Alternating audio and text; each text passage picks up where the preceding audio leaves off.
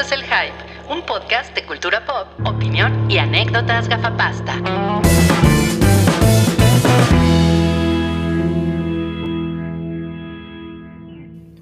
¡Ay, nanita! Hay mucho bicho chancho en la garnacha que afecta a gacho a la pancha. ¿Ya? ¿Ah? ¿Eso fue todo? Fue el mejor intro del mundo, pero que, ¿a qué- No, a nos-. Te iba a dar el cue para el, para el intro. Ah, bueno, ahorita me lo das, entonces me lo das, pero nada más quiero decir que eso no fue original mío, Ok. es completamente una creación del maestro. Sergio Bustamante en el Museo del Cuscus, que era parte de El Wiri Wiri. O sea, cada vez más lejos del público centennial. Exacto. O sea, na- na- to- na- nadie podía darse cuenta de que, de que me lo robé, porque pues así como las canciones de Panda, ¿no? ¿Te imaginas que llega el diario de Corona Capital y en lugar de salir Making Me Corona sale Panda? Pues Güey, no mames, eso sería el mayor troll. para eso es el Vive Latino, ¿no? De hecho, de eso vamos a hablar más. Sí, más. Bueno, a ver, dame Oye, el. Dame el- te voy a dar el dame el cue, pero, ajá, te voy a dar el cue, pero tienes que decir lo mismo. Pero ahora dilo más creepy. Ok. Ahora Cabri tiene algo que decirles. Hay mucho bicho chancho en la garnacha que afecta a gacho a la pancha. Uy, no mames. Eh, Increíble. no, te- te- pero espera. Amigos, no compren queso menonita. Mejor cómprense una calabacita. Efe- No mames, qué chingón. en, en tu cara, Michelle Gondry. Ah, ya se lo. ah. No, pues con eso, con eso damos, damos por iniciado este episodio 452. Ahora tenemos un, un micrófono súper macabro. Eh, vi, que ¿eh? Es una, es una ilustración de Cars and Telephones, quien, quien, quien hizo una colaboración con, con el hype y tenemos también por ahí unos wallpapers que ahorita les vamos a platicar un poco más de eso. Oye, Ya te, ya te regañaron, pendejo. Sí, Ya. este, oye, tengo, tengo una cosa que decir al respecto. Eh, sí, Andrés, dije Sergio Bustamante. Dijiste Sergio Bustamante. Ah, Yo no, creo que querías decir Sergio Arau. No, pues no, quería decir Andrés Bustamante. Sergio Perdón, Bustamante. Carla, sí, sí, sí, fui, fui muy fan. Y otra cosa que quería decir es que esta ilustración parece sacada del disco de romances de el maestro Luis Miguel. Del maestro Manzanero, que en paz descanse. güey. Nadie le dice el maestro Luis Miguel. No, a nadie le dice el maestro Luis Miguel. Pero pues bueno, es- no estás hablando, de una los, chingada, ¿no? ¿Cuál ma- estás cuál- hablando de, lo- de los creadores de Sergio Bustamante. ¿no? Es cierto, es cierto.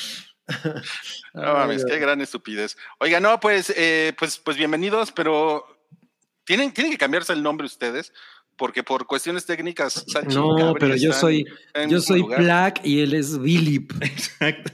Ah, ok, entonces dejan, déjenme les pongo un ampersand para que sean Black y Philip.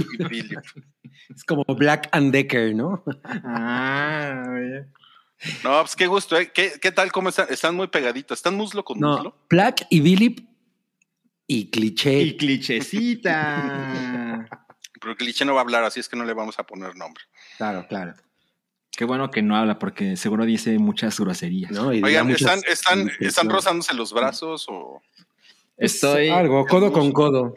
Mira, yo tengo que decirles algo. Yo no sabía que Cabri grababa sin pantalones. Entonces, Órale. curiosa revelación. Es que es un ser. performance. Puede ser que captes una erección por ahí. Cuando salga el viejito de Avatar. Ay, uy, sí, ¿no?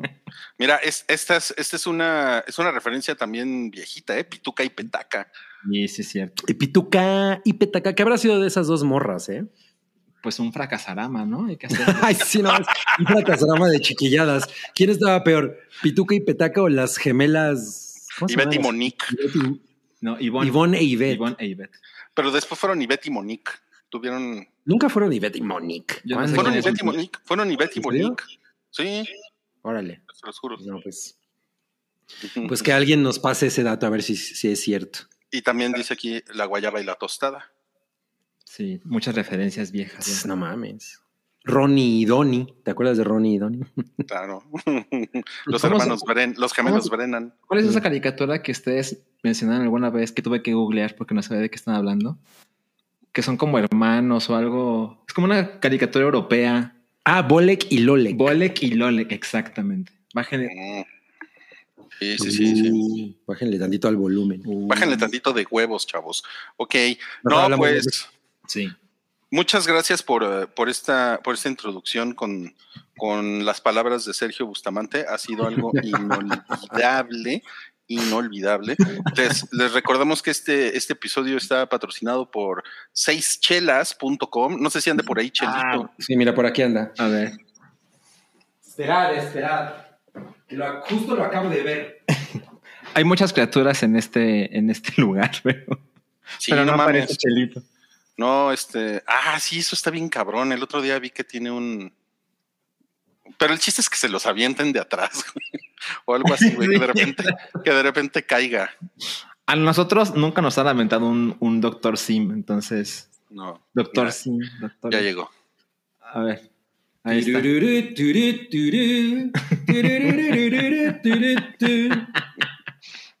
A ver, Chelito, cuéntanos, ¿de qué se trata la rifa del día de hoy?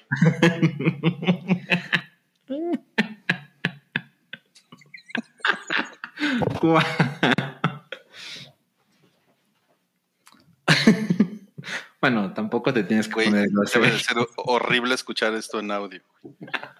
No. De los creadores de el podcast del silencio. Ya nos puso que mi, que mi casa pues, es como Bujolandia. Bujolandia, qué, qué chingona, qué chingón nombre, Bujolandia. No, pues este, pues ya saben, 50 pesos, 50 pesos y, y Sí. se pueden hacer acreedores a un, a un, a un boletito de la rifa de seischelas.com. Eh, y después ya nomás nos escriben y les mandamos su código. Si, usted, si ustedes ya han podido canjear uno de esos códigos, no sean cabrones y, y, y- y pongan un mensaje para decirle a Chelito que sus códigos sí funcionan o que no. Ajá, funcionan. sí. ¿no? Eso sería, eso sería bueno. George Rock and Roll dice que es mejor mimo que los de Coyoacán. ¿Cómo? Coyoacán. Ah, no mames, Coyoacán. Coyoacán. Como pueden ver, la comunicación con Chelito es un poco accidentada, entonces avísenos si usaron el código, ¿no? Está preguntando Félix que cuántas cervezas llevan que se ven muy alegres. no, hay, no hay respuesta. Pero le aventé una pumpkin bomb. Ay, güey. ¿Quién era el pendejo que, que aventaba de esas? Este, Pues el Green Goblin. el Green Goblin, sí, claro. Exacto. El pendejo ese. El pendejo ese de personalidad múltiple. bueno, miren, va- vamos a empezar con esto que son los, los juangapesos. Sí, sí. Ah, no mames. Yo, yo pensé que es, yo pensé que era finísima persona. Yo también, ¿eh? Yo también te iba a decir que era Sempi. en el billete de 50. es cierto. Sí se parece más que Juanga. Sí, ¿eh? Oye, pero ya salió Banjico a decir que no es cierto, ¿no? O sea que, o sea, el, bi- el billete sí es real, pero solo hay una pieza. Porque un güey lo hizo de, de chistecito y se corrió el rumor de que había gente siendo estafada con estos billetes. Y la verdad es que no, o sea, no es un problema de seguridad nacional. Ajá, exacto, exacto, exacto. No, o sea, no, no vamos a ver a AMLO en la mañanera. ¿Cómo, cómo se llama ese? Sergio Bustamante. No, el, el otro. Él, él es muy bueno también.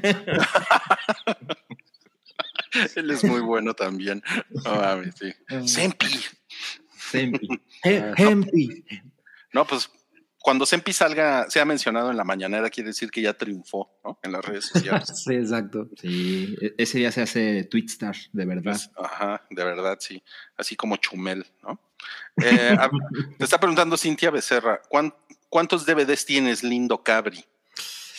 Uy, no sé, un día sí nos hicimos a la misión de, contarlos, pero no eran tantos, ¿eh? O sea, según yo eran como... No, no menos, como unos 300. Pero sigues comprando DVDs. No, ya no. Afortunadamente. Ah, no. O sea, tampoco Blu-rays. No, yo creo que sí. El, el último que compré. El último que compré fue el de Yo Tony. O sea, cuando salió. Mm. O sea, ya tiene un rato. ¿Y Yo lo viste? Tonya. ¿Viste el Sí, lo amo, lo amo. O sea, lo vi así. sí. Así. Lo- Llegó a su casa y dijo, qué hermoso. Y lo Y lo puso dejé. en ah, su, en su librería. Eso, eso le hice al de Mad Max hace un chingo cuando lo compré. ¿A O sea, llegas y lo viste y dijiste No, no, que no, hermoso. la original Mad Max. ¿eh? Ah. ¿Cómo, Y Rui? dijiste, y dijiste que hermoso. Con K. Con K. Mira, dice Qué Cintia hermoso. Valera, 300 son muchísimos. Pues yo, sí, sí son muchos. Son muchos. Lo que pasa es que Cabri ve los videos de Criterion Collection y dice, no, yo no tengo tantos. sí, exacto. Cuando se mete Gaspar Noea. Ajá, exacto. Mm. Oye, pero, pero ¿cuántos compact discs llegaste a tener? Uy, no, pues ahí Más, sí, ¿no? ahí, ahí sí ya llegó un momento en el que me dio hueva contarlos. O sea, no sé, sí, muchos más. Muchos más. De hecho, todavía hay un buen ahí. Un, un día, un día los contaré cuando no tenga nada que hacer. Oh, oh. Ok, ok. Tenemos un super chat de Rubicel que dice: Cuando grabaron el programa con Fernanda Solórzano. Ah, ok. ¿Cuándo lo grabamos? No ¿Es sé. pregunta? Yo creo que es pregunta, ¿no? O sea, como si ¿Cuándo hubiera grabaron? pasado. Como si hubiera pasado. Pues no, todavía no lo grabamos. No. Pero nuestra becaria se, eh, se llama Paola. Si te sirve de algo. Sí. Exacto. si te sirve esa información. Gracias, gracias Rubicel por tu, por tu Gracias. amable super chat. Y bueno, vamos a pasar a las cosas que nos hicieron felices en la semana, si ustedes están de acuerdo. Sí, por favor. Si, si Ronnie y Donnie están de acuerdo, vamos. vamos a- Bolek y Lolek.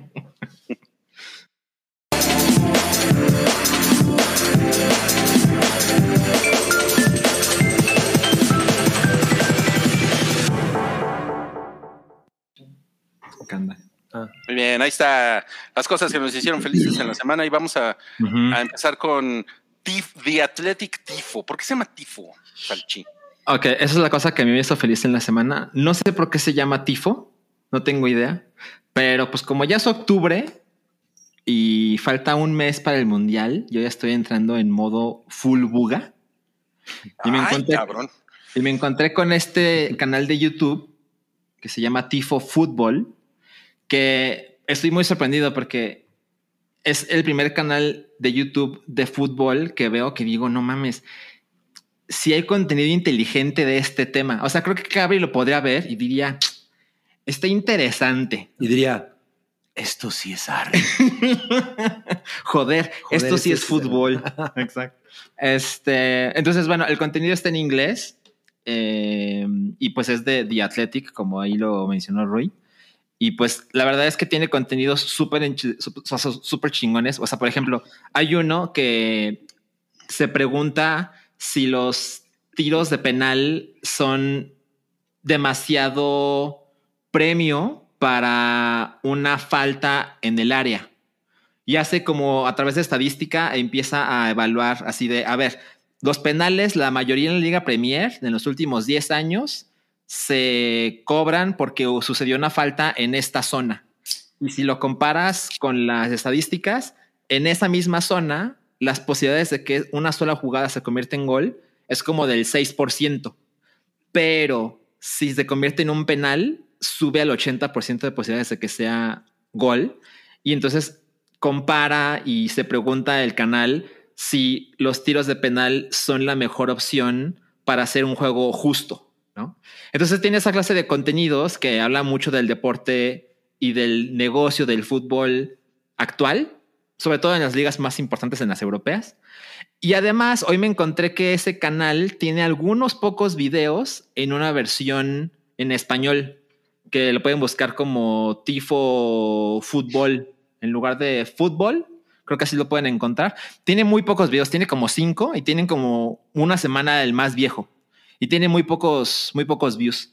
Pero por ejemplo, uno que tienen traducido es, es un video como de 10 minutos muy chingón de cómo diablos le hace Uruguay, que es un país como de 4 millones de personas, para tener jugadores de fútbol tan chingones. Y realmente se mete como de lleno el, ¿cómo vergas pasa esto? O sea, tan poca población y cómo puede trascender tanto. O sea, es un país que tiene dos campeonatos del mundo, que bueno, pasó hace mucho, pero hace no tanto llegó a semifinales, por ejemplo, y constantemente tiene jugadores muy valiosos en las mejores ligas. ¿Cómo le hacen? ¿no? Y en 10 minutos, con ilustraciones muy chingonas y una voz en off muy buena, eh, te deja como muy claro el panorama. Entonces, muy Bueno, y recomendable. además, Bárbara Mori es uruguaya. Eh, sí, Eso está chido. es es que- random, pero cierto.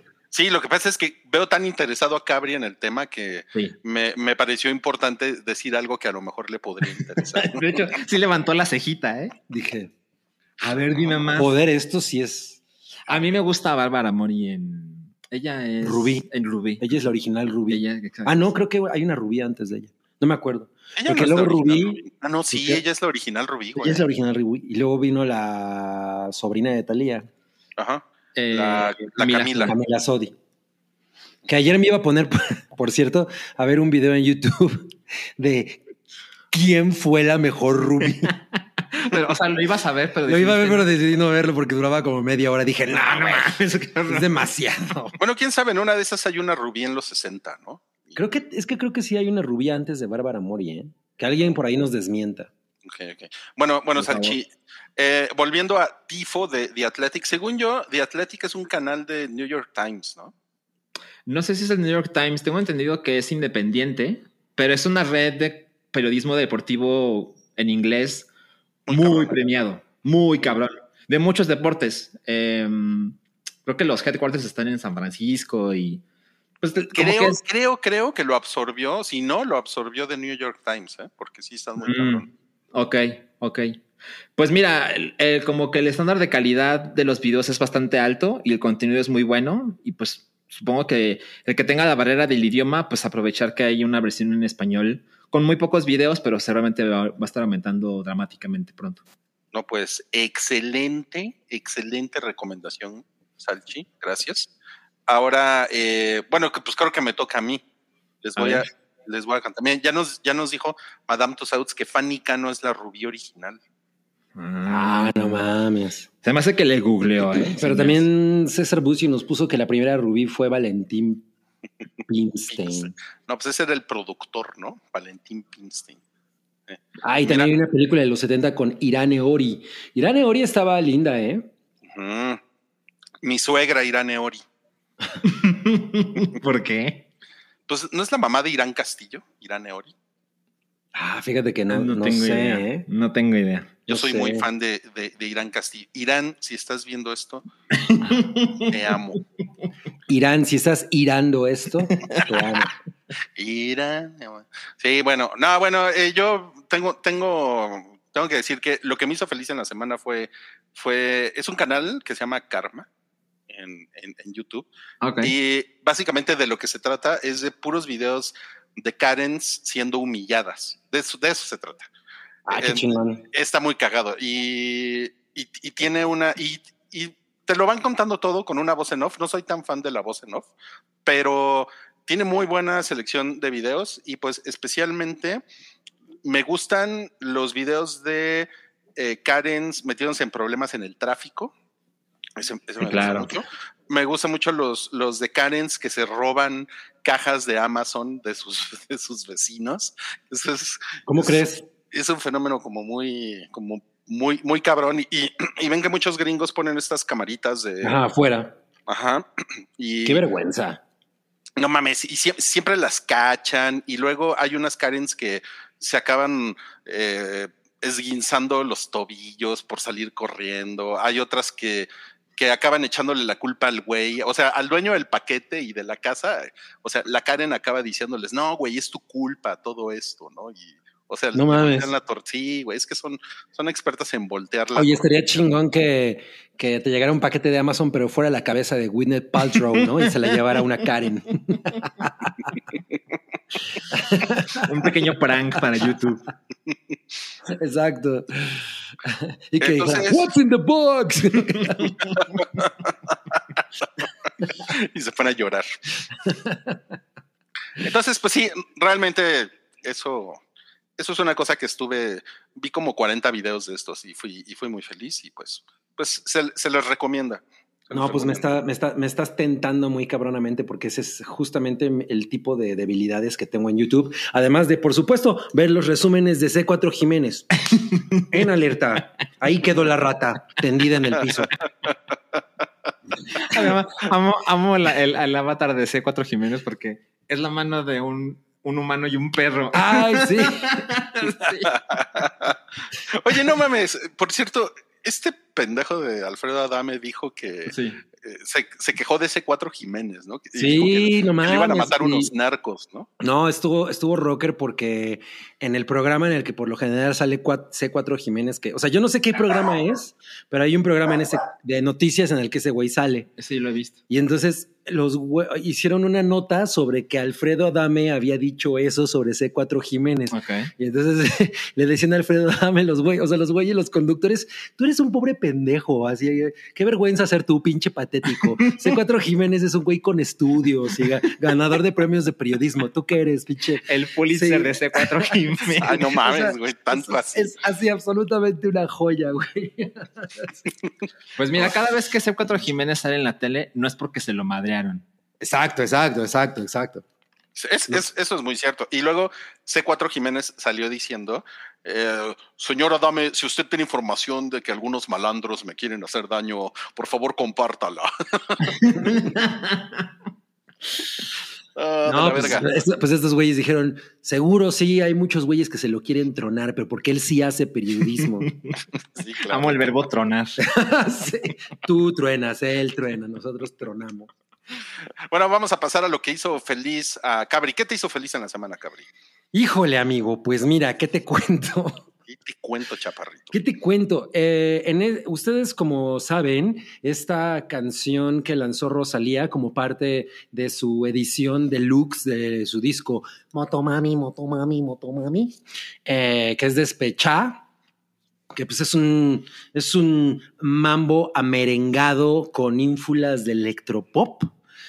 Pues de pronto un, un productor que hizo una versión, como esas versiones que se han estado haciendo como de los 80 de éxitos eh, nuevos, entonces que hay muchos canales en YouTube que se dedican a hacer este tipo de cosas, pero hizo esta versión de Despecha, que es la canción en, en- en cuestión, pero además con el sonido como del Miami de los 80, que es el sonido de justo Miami Sound Machine y Gloria Estefan. Y todo ese pedo, ¿no?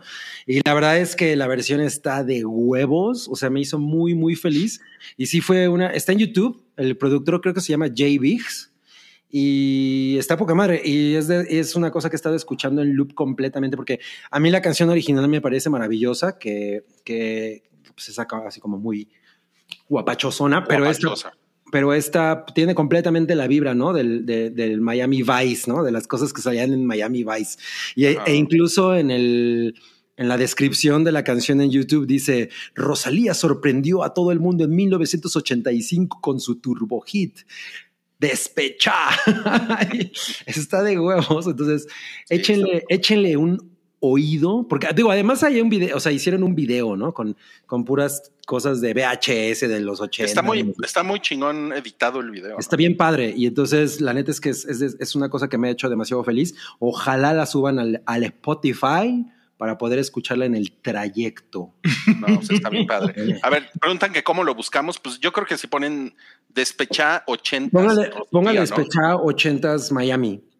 Miami Mix. ¿no? O despechá Miami Mix. Porque ese es como el sonido del, del Miami, de- del Miami de los 80. Ok. No, pues eso está muy bien. Por cierto, el otro día escuché una entrevista con Rosalía y me de, que le hizo, le hicieron los de NPR y me y me cayó muy bien porque habla peor inglés que Salma. sí. Sí, es muy malito su inglés. Pues yo el otro día vi una que le hicieron un, que le hizo un morrillo, no sé cómo se llama el morrillo, pero estaban aquí en el Four Seasons de la Ciudad de México. Y la cosa era haciendo quesadillas con Rosalía. Ok. Y el güey le, le llevó un coma, bueno, no un coma, le, llevó, le llevaron como una estufita, lo que sea. Pero bueno, el punto es que el güey hizo quesadillas con queso mozzarella. Wow. Y yo, no mames, cabrón, las quesadillas llevan queso, quesillo, güey. O sea, quesillo. Casi cualquier otro queso. Cual- cualquier otro queso no, menos mozzarella, pues ni que fuera pizza, cabrón. Eso es algo que le pondría Gordon Ramsay. sí, a huevo. Sí, Con la, la mamada que hizo el otro día del desayuno super mexicano. Estuvo bien naco eso, güey. Y ustedes diciéndome, no, Gordon Ramsay tiene cuatro estrellas Michelin. Pues es que sí es chido, pero, pero no, pero no sabe hacer huevitos como mi mamá. Mira, eh, hablando de los huevitos de tu mamá, Oh, no. hay No, un canal, más- hay un canal, respeto. Hay un canal en YouTube que se llama Mamá, o sea, es mamá, pero con H al final, Ah, donde mamás mexicanas, o son más bien ma- más como mexicano-americanas, Como, latinas. Ajá, pero son mexi- mexicano-americanas, ¿no? Ah, eh, critican diferentes cosas de la cultura chicana o cultura mexicana. Y por ejemplo, hay una así como de eh, la- la- la- las sopas maruchan, como nos las comemos acá, ¿no? Y entonces está muy cagado. Recomiendo ese canal, Mamá, con H al final. Mamá. Ok. mamá. No, pues gracias, gracias. Tenemos un super chat de Mr. Ra que dice, deja 10 dólares y dice, los amo. Saludos. Mr. Ra. Le llegamos a los dioses egipcios. Sí, Mr. Ra. sí. Pues que nos salude a Mr. Osiris y a, y a Mrs. Antsunamu. Anaxunamun. Está bien buena, ¿no? La Anaxunamun. Sí, estaba muy guapa. Era. ¿Cómo se llama? No, Sí, Pati- más que buena, más que buena estaba. Era Era estaba guapa, guapa, Era guapa. guapa, era guapa. Ajá. sí. Así con sus ojotes egipcios. Sí. Cualquiera se ve con chingón con, con. ¿Cómo se llama? Delineador, güey. Yo no, yo no. Solo hay una manera de averiguarlo. Solo Rui. hay una manera de averiguarlo, exacto. Sí, a huevo, sí lo hago. Nos pone aquí Cosner, eh, 20 pesos. ¿Peddington se está comportando con Salchi o no? Pues bien, empezamos tarde porque me tuve que limpiar el vómito que me dejó en el, en el pie. Lo que no sabes es que Peddington quiso imitar a su, a su ídola Paulina Rubio y se vino a cagar aquí a- abajo de la mesa. Le No no, Peyton, aquí temas". no es la playa. Sí. Aquí no es la playa. No mames, güey. Ok, vamos a pasar a, a la taquilla pilla. ¿Quién presenta la taquilla pilla? A ver. La presenta el. Espérame, que ya la había notado. El. Ah, ya. El licántropo filántropo. Wow, está poca madre el licántropo. Pero solo dona en la luna llena. sí, exacto. Solo da cuando hay luna llena. Bueno, pues miren, en la, en la taquilla de esta semana, según Canacine, según el becario de Canacine, eh, pues obviamente Halloween, la noche final, quedó en primer lugar. Es bastante obvio. Qué sí, horror. Porque, porque México. Sí. Sí. Bueno, y, y la culpa la tuvo Jamie- mi amada Jamie Lee Curtis Por venir con Lolita Yala. por venir con Lilita Ayala. Sí. O sea, resulta que Lolita Yala es el make or break. peli. sí, sí, sí, sí. Pues es que yo creo que, o sea, ya la gente piensa en si se va a volver meme o no, ¿no? Entonces, o sea, lo- la gente de las distribuidoras, ¿se va a volver meme o no? O sea, Christopher Nolan, cuando hagas Tenet 2, Ven con Edismol. claro. Qué chingón. No, yo me, yo, me, yo me la salté. Fíjense que tuve la opción, porque tenía muchos meses sin ir al cine, pero tuve la opción de ver Halloween, pero Sí. preferí ir a ver Sonríe Ya. y, y me, y me sorprendió muy cabrón que la gente estaba Sonriendo. estaba- no mames, estaban súper metidos en la película. Y decía, ¿qué pedo, güey? Así, así como, como de, de esas funciones que de todo el mundo está así silencioso, güey. ¿no? Sí. Así como Sí. metidísimo en la película. Qué cagado, ¿eh? Qué cagado. Bien ahí. Órale, no mames. Sí, Oye, sí, yo sí. tengo muchas ganas de ver La Mujer Rey. Nada más que pues no me he atrevido. Eh, bueno, más bien no he tenido el tiempo, pero se me hace que me voy a llevar a mi jefecita santa, porque ella me dijo que le gustaba mucho esa actriz, que me dijo, ella me cae muy bien. Ok. Eh, Cuando fuimos a ver la de David Bowie, que nos pusieron el tráiler Mm. de esta, me dijo, ella me Mm. cae muy bien. Entonces, La negrita. la negrita me cae, sí, a huevo, la- esa negrita me cae muy bien. Oye, pero ¿qué haces si llegas a La Mujer Rey y es una película de cuando Rey cumple 18 años? O sea, es las tres de Star Wars juntas, ¿no? No, nueve horas en el cine. Sí, así, mi, mi mamá odiándome, ¿no? Así de, sácame de aquí, por favor. No, pues mejor llévala a ver Pasaje al Paraíso, ¿no? No, no mames, no, no, no, no, no. ¿Por Güey, qué? qué puto asco me da ese, esa idea. O sea, la verdad A es lo que... mejor a tu mamá, a tu mamá no le gustaría verla. Ah, Puede ser. Uy, quién sabe. Uy, no sé, ¿eh? Porque te- tengo la impresión de que a mi mamá también medio le caga Julia Roberts. Pero a lo mejor le gusta George Clooney.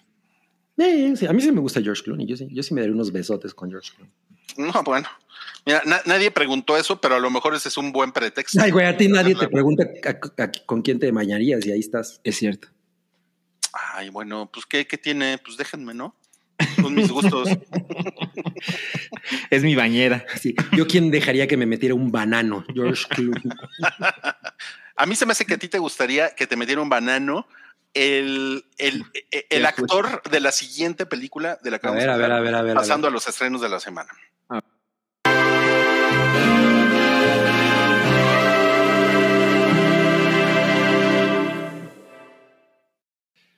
Por supuesto, nos No, no, no mames. The Rock, The No, Rock. no, no, no, no, no, cero. ¿No? Este, No yo dejarías tengo- que te pero yo nada más tengo una cosa que decir. Las primeras personas que aparecen en esa cortinilla parece que son como unos médicos que todos fueron al cine al mismo tiempo, Es cierto. ¿no? Todos traen como su batita azul. Ah, pero tú sí viste esta chingadera, ¿no? ¿Cuál Pues es que llegó la función de prensa y Ajá. Rui dijo, pues solo a mí me interesa. Esto es para mí, esto es para mí, a nadie más le, le llama. Pues claro, porque estamos, estamos aquí para darle un, un servicio a las personas que tan amablemente nos sintonizan en el, en el YouTube o en sus plataformas de audio. Entonces dije, no, pues, pues vamos a, vamos a ver Negro Adán, Negro Adam. Negro Adán, Negro Adame. a todos ustedes. Güey, hubiera desaprovecharon una oportunidad de que el, de que Alfredo Adame con su ojo negro hubiera hecho la Me publicidad. imaginé, me imaginé a The Rock dando su, su patada de bicicleta. Área de oportunidad. No mames con el negro, el negro Adame. Oiga, no, pues, ¿quieren que les platique? Por favor. Bueno, si quieren que les platique, bájenle tantito al volumen. Ay, perdón, es que nos entusiasmamos, pero a ver, A ya, ver, alejamos ya, lo, ya lo alejamos. Ok, gracias, gracias, gracias. Bueno, no, pues, eh, pues resulta que agarro y que me lanzo a la función de prensa de Negro Adame, Black Adam, Sí. que es esa, esa película de Warner que se estrenó el día de hoy, justamente hoy ya la pueden encontrar en los cines. Y pues creo que lo que lo primero que podría decirles es si, si igual y si tienen 10 años, salen muy entusiasmados con la O sea, todo el público del hype. Ajá. O sea, pero si tienen 10 años de que de matrimonio, de... de edad, de edad, y, y estudian en la, en, la, en la primaria. Si van en cuarto grado de primaria. Ajá, ajá, ajá. Eh, pues porque pues es, es una película dema- demasiado básica. Es, de- es demasiado simple Sí. y tiene como la misma pinche estructura de todas las pinches películas de superhéroes. O sea, no, no, tiene, no tiene nada, no tiene nada de especial.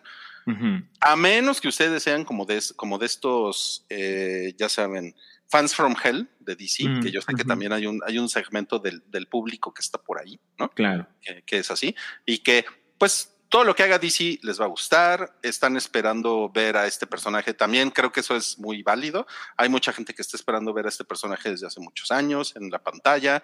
Y como que The Rock estuvo como que hypeando esto, no sé, eh, 10 años, ¿no? De- de- desde que alguna vez el güey tuvo las primeras conversaciones para el casting del O sea, el personaje. güey estuvo hype- hypeando esto desde que su audien- cuando su audiencia nació. Exacto, güey, exacto, exacto, sí. Sí, sí, sí, sí, muy cabrón. Y, y, y la neta, sí les digo así como, neta, neta, o sea, si yo tuviera 10 años sí saldría súper prendido con Adam, güey. O sea, sí, o sea, sí está, sí está poca madre como el, el, el tipo de acción y el tipo de violencia fantástica que tiene. ¿Hace cuántos años no tienes 10 años? Como 40 ya casi, güey. Importante. No. Claro, claro. O sea, sí, sí, sí, sí está cabrón, sí está cabrón. No, pues Pero- yo pensé que ese era el superhéroe de Electra, de, Ese es de las tiendas. Ajá, o, o también parece ver. el superhéroe de Ace, ¿no? Dice Félix Gas- Claro. Gastelum, debut y despedida. Yo creo que todo depende de cómo le vaya en la taquilla Ajá. a esto. Eh, pero lo, lo- lo que es muy positivo, a ver, positivo. The Rock está muy chido, lo hace, lo hace, lo hace poca madre. Mm. Sí, gracias a así, así, así da Jaca dice si Batman es para microbuseros, esta madre es para los que saltan las combis. O para la gente que tiene 10 años. Sí, no, para la gente que tiene, o, o para los superfans, ¿no?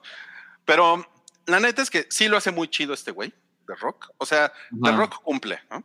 Y lo otro que está muy chingón es que sí le metieron billete a la película porque sí tiene unos efectos muy chingones. Sí se ve, sí se ve poca madre. O sea, no, no se ve plasticoso para nada. Y al contrario, se ve así como. Y hay unas, bu- hay una, hay unas, pues hay unas buenas secuencias de madrazos de superhéroes, ¿no? Así, ya saben, así que. ¿no? Y Sí, vuelan y tienen así unos poderes bien cabrones. Y, o sea, sí. es- es- Oye, oye, me suena que es como un tipo de película un poco como estas de, de Furia de Titanes, las que hicieron recientemente. O sea, como que se ve así, como que nada importa. la- o sea, la acción es un desmadre y está medio cagada. ¿No? Pues un poco, sí, un poco. O sea, cuando, miren, las dos, las dos primeras partes de la película, cuando nada importa y cuando la, la acción está súper cagada, la estás disfrutando, la, la disfrutas mucho.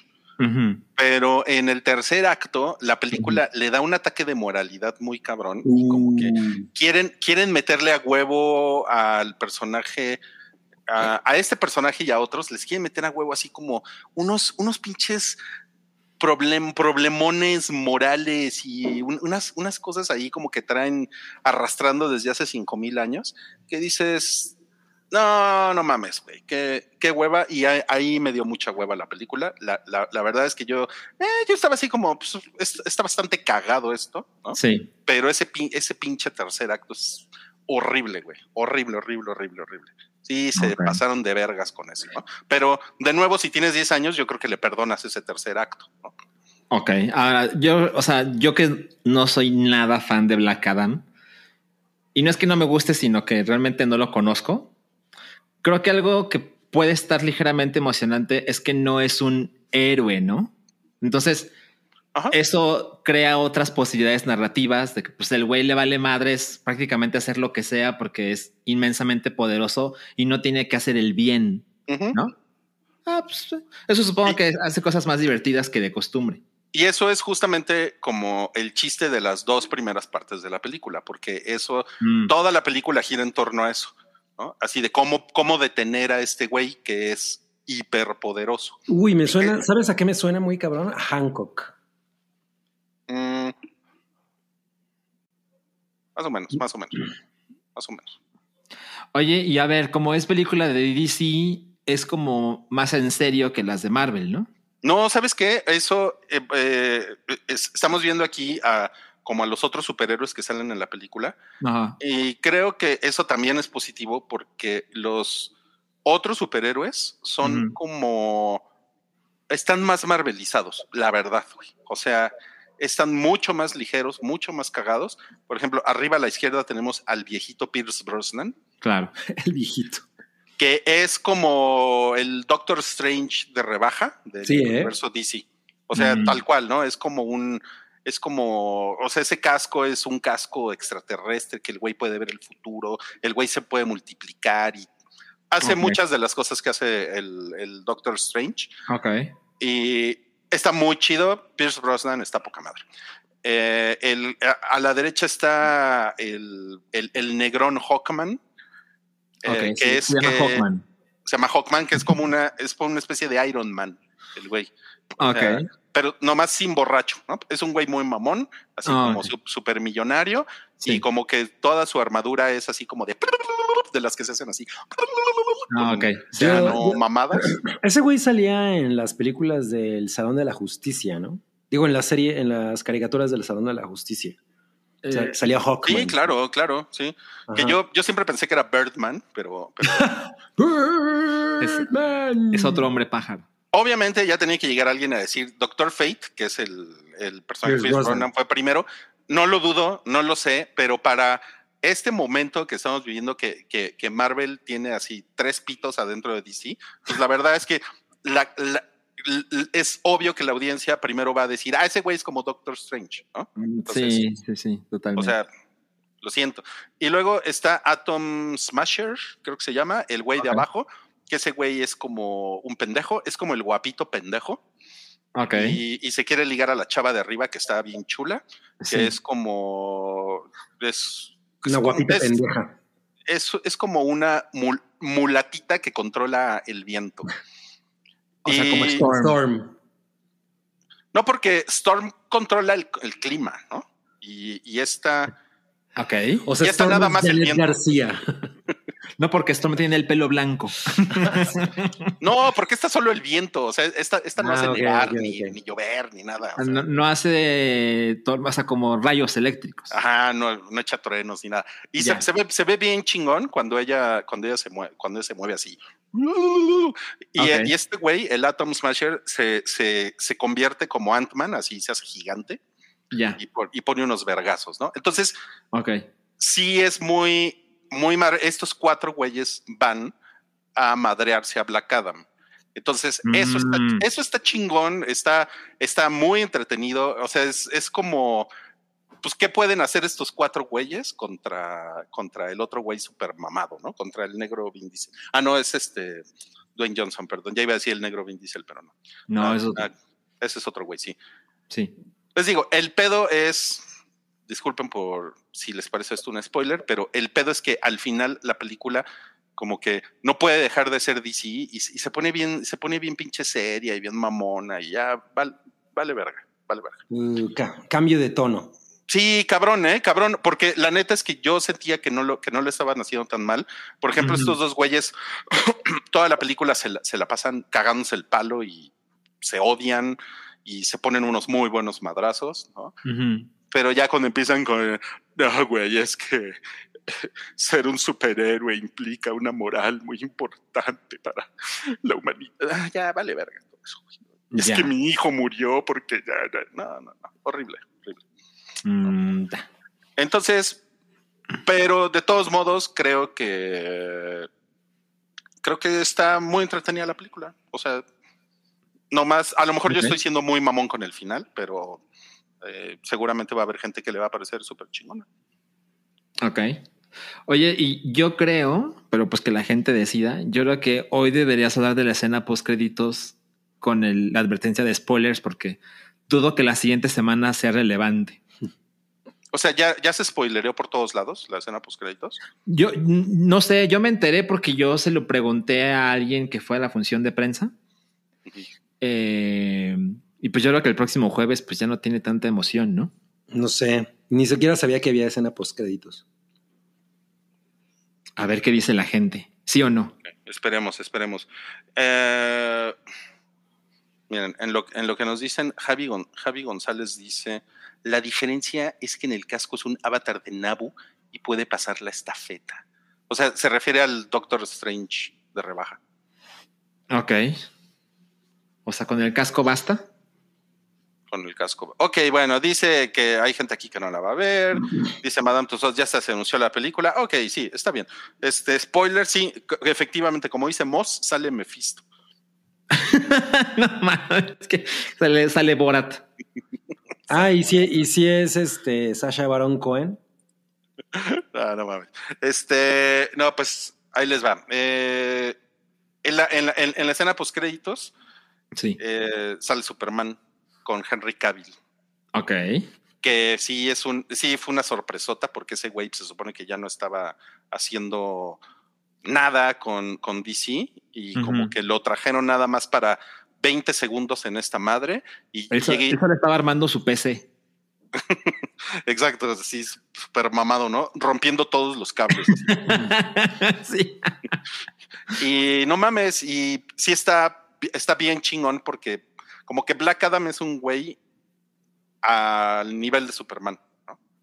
O sea, Ajá, claro. Como que, como que sí se dan uno- unos vergas. Y entonces Black Adam dice así de, "No, hay nadie en este planeta que me pueda romper la madre. Ah. Mm, Tengo, tengo, tengo, ah, sale Amanda Waller, que es, o es un personaje muy chingón cuando la dirige este, ah, ¿cómo se llama este pendejo? El de Suicide Squad, el de la segunda. Pero ¿cuál de Eh, todo? James Gunn. Ah, cuando la dirige James Gunn, está muy cagada esa mujer y, y sale y le dice, ah, sí, pero yo tengo unos amigos extraterrestres bien vergas. Y entonces aparece Superman y como que, pues sí, obviamente pinta a que una película de una- unos madrazos entre Black Adam y Superman, pues estaría chingón, ¿no? Definitivamente sí, es algo Claro. que, que, sí, que sí nos gustaría ver. Claro. Y dice aquí Hugo Irineo, no tan sorpresa, The Rock lleva semanas hablando de Superman, ¿sí? Es- Sí, medio la cago. Esta, mira, o sea, yo soy de las personas que cree que Man of Steel es una película me, pero estará poca madre que pongan a Superman a madrarse a alguien que no es Lex Luthor. Sí, claro. Ajá, ajá. Bueno, que en, en Man of Steel eso es lo chingón, ¿no? Cuando, cuando se madrea con la kriptonita turbo guapa, pues está. Sí, O sea, se madrea está con, otros dos güeyes también, ¿no? O sea, esa es una muy buena escena. Sí. Y ya. Sí, sí, sí. Pues Y sí. ella- Y, y Ajá. Amy Adams, que siempre. Y la, y la película es toda solemne y, y de, Ay, y de sí, no, hueva. ¿no? Pero bueno, en resumen, Black Adam tiene, se ve muy bien. Esa, es- o sea, tiene así todo el, el billetón encima. The Rock está poca madre. Eh, tiene, tiene humor, la película tiene humor. La película se parece más a una película de Marvel. Re- eh, realmente mi en ese, o sea, pero es bueno eso, qué bueno, ya que le copien a Marvel, ya que dejen de hacer mamadas, ¿no? Eh, el pedo es que el tercer acto de la película, para mí, es eh, súper solemne. Y eso fue casi como de, ay, ya volvió DC, ¿no? Ya. Ah, sus mamadas. ya se acordaron de que eran DC. Ya se acordaron que eran DC, exacto. Chale, ¿la vas a ver, Cabris? Híjole, pues no estoy nada, nada interesado, la verdad. Pues mira, cuando, cuando sale y achicharra a los baddies, dices, ah, órale, mira, está padre. Ok, ok, ok. ¿Cuánto dura? ¿Cuántos años? Cuánto, ¿Cuántos años? dura? Nueve años sin ¿Cuántos, cuántos años se siente que dura? No, como. No, ¿Cuánto dura, pues fíjate que dura como dos horas. Y, Mm. y creo que eso tiene que ver con, con mi pedo, porque yo con hora y media de películas, una hora y media, una hora cuarenta estaba como ya muy satisfecho, así de, ay, qué chido, lo lograron. Ah, no, ahí van a mamar. Pero bueno, ya, Ya. ese- esas son mis, mi- mis quejas nada más, disculpen. Ok. No, pues está bien. Muy bien, pues vamos a pasar a otro estreno de la semana. Esto es Raymond y Rey en Apple TV Plus. Sí. ¿Qué les Oye, sí, se ve, se ve padre el tráiler, ¿no?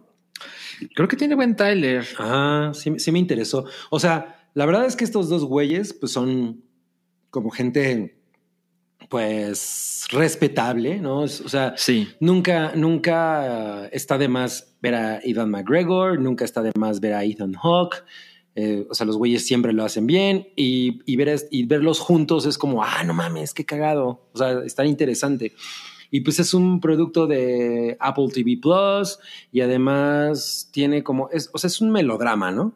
Es como dramedy. Es un como, ándale, como un dramedy, como una dramedy. Exacto. Y se llama Raymond y Ray y pues es la historia de dos hermanos cuyo padre fue medio, medio un padre muy troll, por lo que veo. O sea, güey, tenemos un chingo de moscos aquí, no sé por qué, Pero no se ven allá. pero no se ven en la... Ajá, exacto. Em, o sea, creo que no, no, o sea, no te refleja que fue un, un padre malvado, sino que fue un padre troll. Y medio ausente. Ajá, y medio ausente. Entonces, y claramente eso tiene consecuencias en ambos, Ajá. a pesar de que solo son medios hermanos. Y pues la película sucede realmente cuando el padre no está. cuando ya muere, ¿no? Ajá, exacto. Entonces hay algo ahí importante que une a estos medios hermanos.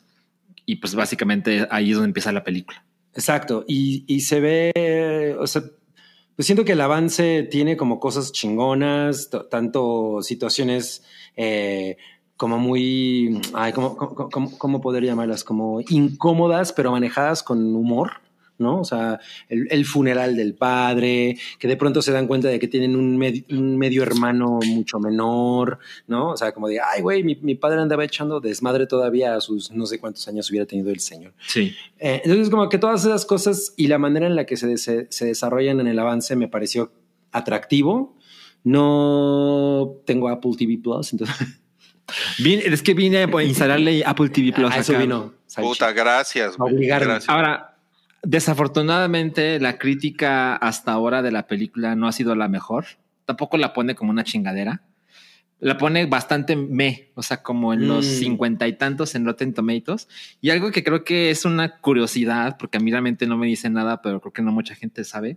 Esta película fue dirigida por Rodrigo García. ¿Sabes quién es Rodrigo García? Y fue producida por Cuarón. ¿Quién es Rodrigo? Por García? Alfonso Cuarón. Rodrigo García es el hijo de Gabriel García Márquez. Ah, no mames. Pensé que era el hijo de los tres. García. O sea, los tres García tenían un hijo. Ah, no, no, no. bueno. Entre los, eh, o sea, los tres, cada uno puso un tercio de semen, ¿no? Para, para su hijo. No, a ver. Oye, alguien nos puso que. eh, ah, Santiago Sancap. Hola, Sancap. También por ahí anda Yamiao. Hola, Yamiao. Nos puso que pensó que era el vocalista de Sugar Ray. sí parece, ¿eh? Sí parece, sí Claro. da un tiro. Claro. Pero bueno, la, la cosa es que a mí la, la película me pareció in- ah, llamativa, pero no necesariamente la voy a poder ver, ni estoy como turbo interesado en verla, porque de entrada no tengo Apple TV Plus, y pues ya con esa reseña tan tibia por parte de la crítica. O sea, si no contrataste Apple TV Plus por Severance, no lo vas a hacer por Raymond and Ray. exacto, exacto. Tienes que ver Severance, cabrón. No, ya sé, y, la- y vi los primeros episodios. Pues que estás bien, güey. No mames. Perdónenme, perdonen. Pero bueno, esto Mira, sale dice- hoy. Mira, mira, mira, dice Fernando Galván, cómprate un PlayStation 5, cabri, te regalan seis meses de Apple TV Plus. Y precisamente por eso ustedes deben poner dinerita en el... Necesitamos 15 mil pesos. ¿En cuánto está el PlayStation 5? En México está. No, está en 14, 14 mil pesos. Pero el de 6 mil pesos no... El de 6 mil pesos no, ese es el Xbox S. Ay, sí es cierto. Está muy caro, güey. Sí, sí está muy caro. Está muy caro, sí, estoy de acuerdo. Qué mamada. O sea, son 500 dólares en Estados Unidos, pero pues son 700 dólares en México, no mames. No, se la, se- pues sí, pues es que los aranceles, Milik. Exacto, sí. Está cabrón. Bueno, vamos a otro estreno. El siguiente estreno del que vamos a hablar le interesa a Santiago Caballero. Nos referimos a La Periferia Conexión al Futuro en Amazon Prime Video. Sí. que se va, se va a estrenar mañana. Y pues, ¿viste, viste, ¿viste el tráiler, Salchi? ¿Te interesó? Mira, creo que visualmente no está mal, pero la presencia, bueno, y, y que sea un libro, o sea, está basado en un libro de William Gibson, pues suena prometedor, pero tengo que aceptar que la presencia y el protagonismo de Chloe Grace Moretz me hace pensar. No, pues ya valió madres. La presencia. Sí, porque, o sea, Suspiria tiene la presencia de Chloe Grace Bueno, Moretz. pero afortunadamente tres minutos. Ajá, y sí le da tantito en la madre, pero el protagonismo de, una, de esta mujer Es que sí lo hace muy mal. Pero el avance me pareció chingón, ¿eh? O sea, tampoco me molestó. Porque además le- ahí sale el novio de Midsommar. El novio de Midsommar, Ah, sí. No sé cómo se llama, pero sí sale. Ajá, ese güey sale. sí. O sea, sí, sí está, está, está padre la, la historia. Está, es una adaptación en serie de una novela de William Gibson. Eh, que se llama The Peripheral. Y Sí. pues se, se- se supone que es como, son como estos güeyes que, que se conectan como una especie de mundo virtual. Y, y- y, pues la Chloe Grace Moretz acaba llegando como a pues, como a una especie de realidad alterna o del futuro 60 años después, ¿no? Entonces, Ok. Básicamente esa es, esa es la onda, ¿no? O es una cosa, o sea, es- esta morra y su hermano, creo que su hermano, just, el, el chaval, el novio de Florence Pugh en Midsommar, este, tienen una madre enferma. Entonces, en, en- no, me, acu- no me acuerdo en qué año, pero, el- pero los güeyes se dedican a jugar Sims como para gente muy rica y con Exacto. eso generan dinero para poder ayudar a, la, a, eh, bueno, pues pagar las, la, la hospitalización y el tratamiento de su madre. De pronto llegan, alguien les propone como una especie de, de, de jugar, jugar un sim que es como una especie de beta, ¿no? Que a la mera hora resulta que en realidad es un- una, digamos que un videojuego o, o como una realidad, virtu- una realidad virtual en el que los avatares de estas personas realmente cometen crímenes en un mundo futuro, como en unos 77 años en el futuro, y sin que ellos al principio, me imagino, lo sepan, ¿no? O sea, como que al principio no lo saben. Exacto. Entonces, cada cosa que ellos hacen en este, en este mundo virtual que es como de Ready Player One. En realidad sí tiene una consecuencia y sí asesinan gente, etcétera. Y yo me imagino que en el momento en el que ellos se dan cuenta de lo que están haciendo, pues es cuando, cuando llegan, llegan los pedos, ¿no? O sea, como que, como que por ahí va. No, pues tú lo explicaste mucho mejor que yo, cabrón. El novio se llama Jack Raynor. Jack Raynor, ajá, el novio de Florence Pugh. El novio de Midsommar. Jack. El novio de ese güey que Midsommar. se muere adentro del osito. No mames con tu pinche spoiler asqueroso. No, está ya bien, Llevan como cinco años de eso. ¿Cuántos Está años bien, está bien. ¿Como tres? No, Yo es creo que sí, como. Bueno, eso fue prepandemia. como Es cuatro, ¿no? Sí, no mames. No, es que la pandemia ya se siente que duró es como vieja. 25 años. Sí. La pandemia ya es, vie- ya es vieja como Silvia Pinal. Pues miren, a mí lo que me da hueva es que es una serie. Porque sí está cabrón. Claro. Chloe Grace, Chloe Grace Moretz, una hora. eh, o sea, al final, 10 horas de Chloe Grace Moretz actuando, sí está cabrón, ¿no? O sea, Sí, ¿eh? Es que, es que la verdad no, ella definitivamente no lo hace bien. O sea, yo no he visto nada que haya hecho, a lo mejor el, el Let Me In, ¿no? O, o Déjame entrar, eh, ahí no estaba tan mal. Pero en Suspiria sí me dieron ganas de arrancarme los ojos. Digo, solo para una pequeña aclaración. Digo, es minúscula, pero son ocho episodios, Rui. Mm. ah, bueno, son 8 horas de Chloe Grace Moretz. Sí. Es que, o sea, siento que en una película, pues ya como que dices, bueno, pues me, me voy a echar dos horas de esta mamada y ya, ¿no? Pero ay, sí está cabrón, no sé, a mí me da un poco de hueva. Y miren que sí me gusta William Gibson. Yo creo que tenemos que invitar a Santiago para que nos cuente cómo estuvo la tortura. Ándale, yo creo que él sí la va a ver. Pre- pregunta Fernando Galván, ¿no les gustó ni en Kikas? No, pues en, en Kikas sí, pero es que yo cre- creo que un- una cosa que hemos platicado aquí es que Chloe Grace Moretz como que a medida que fue creciendo, fue como que, como que su talento se fue desgastando, ¿no? Ah, totalmente. Y la verdad es que, o sea, tampoco quiero hacer menos trabajo en Kikas, pero gran parte de la onda de Kikas es que ese personaje violento, mal hablado, sea una niña.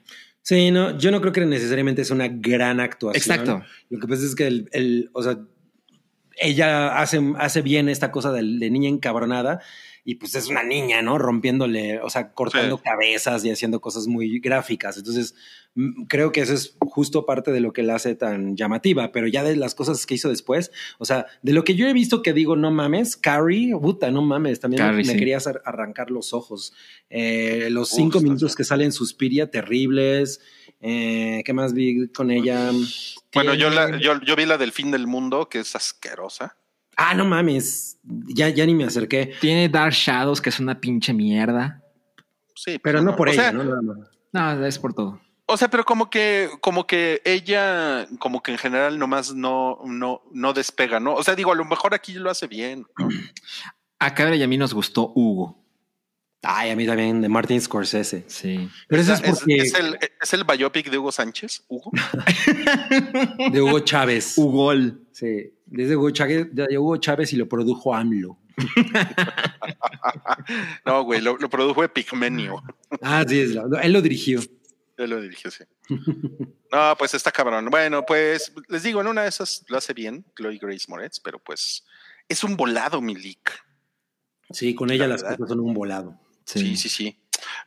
Miren, vamos al último estreno de esta semana, que tal cual no es estreno, pero sí es estreno, porque es Sí. el estreno del último episodio de La Casa del Dragón, temporada 1. Es el final de temporada. Esto va a suceder el domingo en la noche. Eh, yo sé que Cabri está muy prendido con, con la serie. Sí, pero nada más quiero decir que, le- que, que la cagaron a no ponerle la, la más dragona. La draga más dragón. La, la draga más dragona. El, el- el- el episodio de este, de, de este fin de semana se llama La Reina Negra, que pues es esta, eh, pues, la, la güera Targaryen que está allá a la derecha, sí. La niña Ramira. Y pues, no sé, Salchito, ¿has visto algo de la Casa del Dragón? Yo estoy al día, he visto los nueve episodios que van hasta ahora. Y ju- justo ayer estaba platicando con, con, con Vero y con un amigo. El, yo no creo que House of Dragon sea una gran serie, pero creo que es muy entretenida. O sea, sí se ha convertido en un hábito de domingo el, ay, pues ya que empiece el episodio, ¿no? Eh, y la verdad es que creo que el primer episodio me parece que es el mejor. ¿El primero? Ajá, creo que es el que más me ha gustado, pero realmente no tengo quejas dramáticas en los siguientes. Solo me pasan cosas que creo que pudieron haber estado mejor contadas, pero al final de cuentas, como que cada episodio tiene por lo menos un gran momento que es súper emocionante y que se convierte en la conversación el resto de la semana, ¿no? O sea, podemos hablar de lo que pasó el episodio 9, ¿no? Eh, O sea, evidentemente no es que el episodio 9 haya estado mal para nada, no tengo quejas, pero el highlight es la parte final donde esta mujer sale con su dragón y demás. Yo me quedé con muchas ganas de ese Dracaris y pues entiendo por qué no sucedió y demás. Pero para mí eso es suficiente de quiero ver otro y quiero ver otro y quiero ver otro, a pesar de que nunca esté pensando, no mames, pinche serie chingona. Solo creo que es muy divertida. Yo, yo creo que lo que hizo fue como palomear las, los puntos efectivos para que la serie funcionara y para que, para que dejara contento sobre todo a la, toda la gente que, que, quedó muy insatisfecha con, los, con las últimas tres temporadas Game of Thrones, porque podrán decir lo que quieran de Game of Thrones. Ahorita, ahorita que ya es una serie con tres temporadas que de, de plano se fueron a la mierda. Sí pero las anteriores son espectaculares. O sea, esa serie era así como de, güey, no mames, no hay nada más perfecto en el mundo que Game of Thrones, ¿no? Y como y, enfocarse en la parte del, del, drama y la telenovela y toda esta cosa que te sientes como que estás viendo la vida de los Borgia, ¿no? Con dragones. Eso es muy chingón y a mí, y a mí la verdad es que sí, me genera un, un, un nivel de, de, emoción y morbo y, y, fascinación por las personalidades de, de todos los involucrados que, que, que, me, que me ha hecho muy adicto a la serie. O sea, yo como mucha gente me imagino, entré a la serie sin tener nada de ganas. ¿no? O sea, como que entré porque dije, güey, pues esto es una cosa a la que HBO le va a meter, ¿no? Como mucho, muchos kilos. Mucho ruido. Y me atrapó rapidísimo. Y eso es una cosa que creo que ellos hicieron así a propósito, cabronamente, porque yo, yo siempre, yo la describo como los highlights de, de un libro de historia, ¿no? O sea, siempre es o sea, nunca te cuentan las partes aburridas, ¿no? Siempre es, este, llamó a todo el pueblo a que, a, que se levantaran en armas corteadas, pusieron su cabeza en la lóndiga de granaditas, ¿no? O sea, no sabes lo que pasó en medio, eso te vale madres, ¿no? Entonces, es como esos, o sea, la serie se, se, enfoca en esos puntos, ¿no? En estas cosas muy espectaculares y lo hace muy bien. Entonces, creo que ahí está su, su gracia. Sí, claro. Ahora, yo, yo, yo, yo pienso que hay, o sea, obviamente estamos aquí en un podcast hablando de esto y hay, y hay personas ahorita que nos están viendo en vivo, muchas gracias. Y yo sé que todos ustedes tienen algo que decir de Game of Thrones, pero definitivamente la parte grande de la audiencia le vale pito cómo acabó Game of Thrones, ¿no? O sea, eso, es, eso, o sea, eso es lo, eso es lo más interesante de todo esto, como que, como que sí le dieron creo que a los que vimos la serie original o la primera serie, como que mm. sí nos están dando algo como para redimirnos, ¿no? Pero a todo lo, a todo el resto del mundo le están dando una serie que es muy entretenida y que no necesariamente tienes que saber nada, pero nada, nada, nada de Game of Thrones para, para, disfrutarla y que funcione. ¿no? Fíjate que, que, que, voy a, que voy a meter un pues, como un token de como un Dracaris aquí. pero, pero vi que. Un Dracaris no es una ficha. un, Dracaris. pero bueno, Wookie que decía que, que, lo chingón era que, que una de las cosas más chingonas era que reconocías. Eh, que había como espejos en esta serie de cosas que habías visto en, las en, la, en la serie original de, mm. ah, claro, este güey es el que empezó esto eso yo creo que vale completamente madres. O sea, a mí, por ejemplo, no me interesa nada si alguien de estas personas tiene que ver con Daenerys Targaryen. Mm. Eso es, eso para mí es lo de menos. Yo estoy como muy enamorado de los personajes en esta, en estas, en esta serie. Definitivamente tiene fallas. El, el último episodio, por ejemplo, la, la, la, parte final, la parte climática, me parece así como un completo Deus ex machina.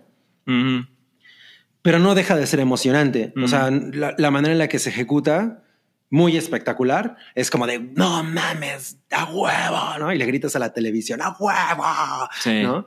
Entonces, creo que eso es lo que hace muy chingón. Una cosa que yo no he visto con esta, con House of the Dragon, es si hay como, como estos eventos en los que la gente la va a ver a bares. No he visto, ¿eh?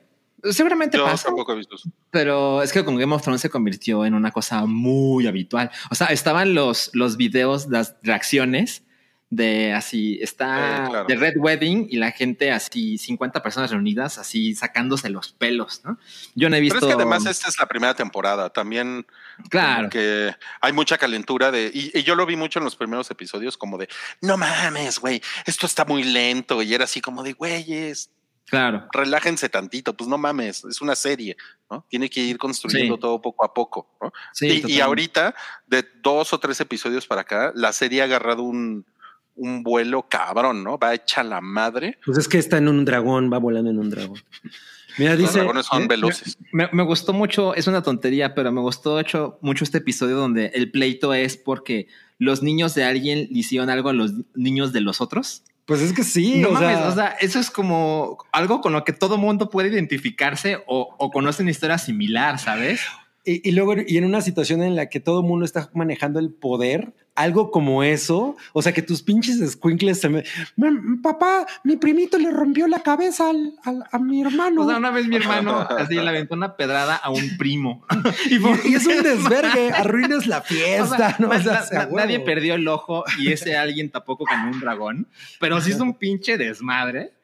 Y dije, ay, mira, está chingón que esto también pasaba en, en Game, En of, Game of Thrones. Exacto, exacto. Eh, ah, mira, dice John Z que en la casa de Toño todos gritando Dracaris escupiendo pozole.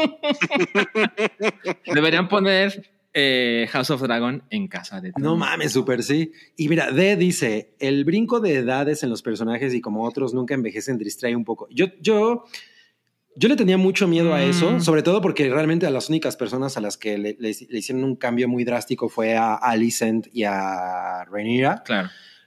Pero tiene sentido en, en términos de, de- Yo siento como de que sería muy incómodo, por ejemplo, ver a Millie Alcock hacer algunas de las cosas que, que- que puede hacer esta, esta mujer, Emma Darcy, ¿no? Mm. Porque Millie Alcock se ve muy, muy chavita. Mm. Se ve O sea, muy chiquita. Em, Independientemente de que la morra tiene como 21 años, de güey, se ve muy cabronamente escuincla. O sea, entonces sí, sí siento que es muy positivo. Y en el caso de Olivia Cook, o sea, la otra chica me parecía muy chida, eh, pero em- Olivia Cook lo está haciendo muy cabrón. O sea, la Alicent de esta mujer es una pinche maravilla, ¿no? O sea, entonces creo que, que es válido el haberles, el haber cambiado a los, a los actores. Y a, a mí, a mí, sobre todo lo que, lo que me parece que es muy justificable es que estas dos, o sea, son, son mamás. Lo hemos platicado en Spoiler Boiler. Claro, Sus claro. personajes- Sus personajes son de dos mamás y son dos ñoras. Sí. Y, y, y, y, y, y eso es. O sea, las otras morritas no podrían haber hecho esos personajes. No, Si- si- no, no, no. Si, si hubiera visto realmente muy raro. ¿no? Completamente, Sí. completamente. O sea, hubiera, hubiera sido muy difícil como eh, creerte que esas niñas tienen los pedos de madres que tienen estas dos, ¿no? O sea, definitivamente creo que eso es importante. Y la, primer, y la primera escena de Rhaenyra en la que tiene que subir estas escaleras, ¿no? Eh, para, para, para hacer algo como... Después de dar a luz. Ajá. Es, es muy clave en eso, ¿no? Entonces sí, creo que es, es, es, es eh, bastante chingona decisión haber puesto estas dos mujeres. No mames, wow. Estamos, estamos viendo un meme de las imágenes de Rhaenyra y Sir Kristen al, al final de la temporada y, y Rhaenyra pues ya se ve como una mujer que ha visto muchos dragones morir, ¿no? Va, va a ser Judy Dench. Va a ser Judy Dench. Judy Dench es es el- pinche Benjamin Button, ¿no? Sí, está muy cabrón. güey. El, el- el Luis Fonsi, güey. Luis va- y dice, y dice acá John Z, cada fin de semana veo más guapa a Alicent. Pues fíjense que a mí me gustan las dos. Entonces yo sería, yo sería eh, equipo verde y equipo negro, ¿eh? Así. Ya, ya, ya. Sí, sí, las dos son muy guapas, pero yo, yo tengo un crush con Renira muy pendejo, güey. O sea, sí, cada vez que esté en pantalla para mí es como, güey, yo te sigo a donde me digas. Me gustan las, las pálidas. sí, me gustan las pálidas. las pálidas que tienen dragones. No mames. Oigan, bueno, pues entonces eh, la Casa del Dragón se acaba este, este fin de semana y por supuesto el lunes tenemos Spoiler Boiler, va a ser a las 8 de la noche para que, para que se unan, por favor, chavos, y, no- y nos den todos sus comentarios. Nos va a dar mucho gusto. Ha, ha ha estado muy divertido lunes a lunes ir comentando con todos ustedes, todos los que se unen al chat. La semana pasada el chat estuvo incendiario, ¿no? Muy bien. Est- estu- estuvieron bien, estuvieron bien chistosos. Entonces, pues, pues, pues gracias, eh, gracias. Ah, bueno, un último comentario. Patty Rom dice: Yo me pongo muy lesbiana con Ramira. Wow. Además, lo, más- lo más chingón es que inmediatamente se le, le pudimos decir Ramira, ¿no? O sea, primer episodio y ah, Ya. la Ramira. Ya es La Ramira. Ramira, la Licha, la Ramira, el Crispín. Licha. Ramira y Ramón, ¿no? Ah, Ramira y Ramón. Ah, claro, no, Ramón. no. Qué cosa más increíble. Pues bueno, ¿qué les parece si ahora nos movemos de sección y sigue, sigue cosas que vimos en la semana? Porque Cabri nos, nos va a platicar de una película que vio y pues ahí va la cortinilla. A ver.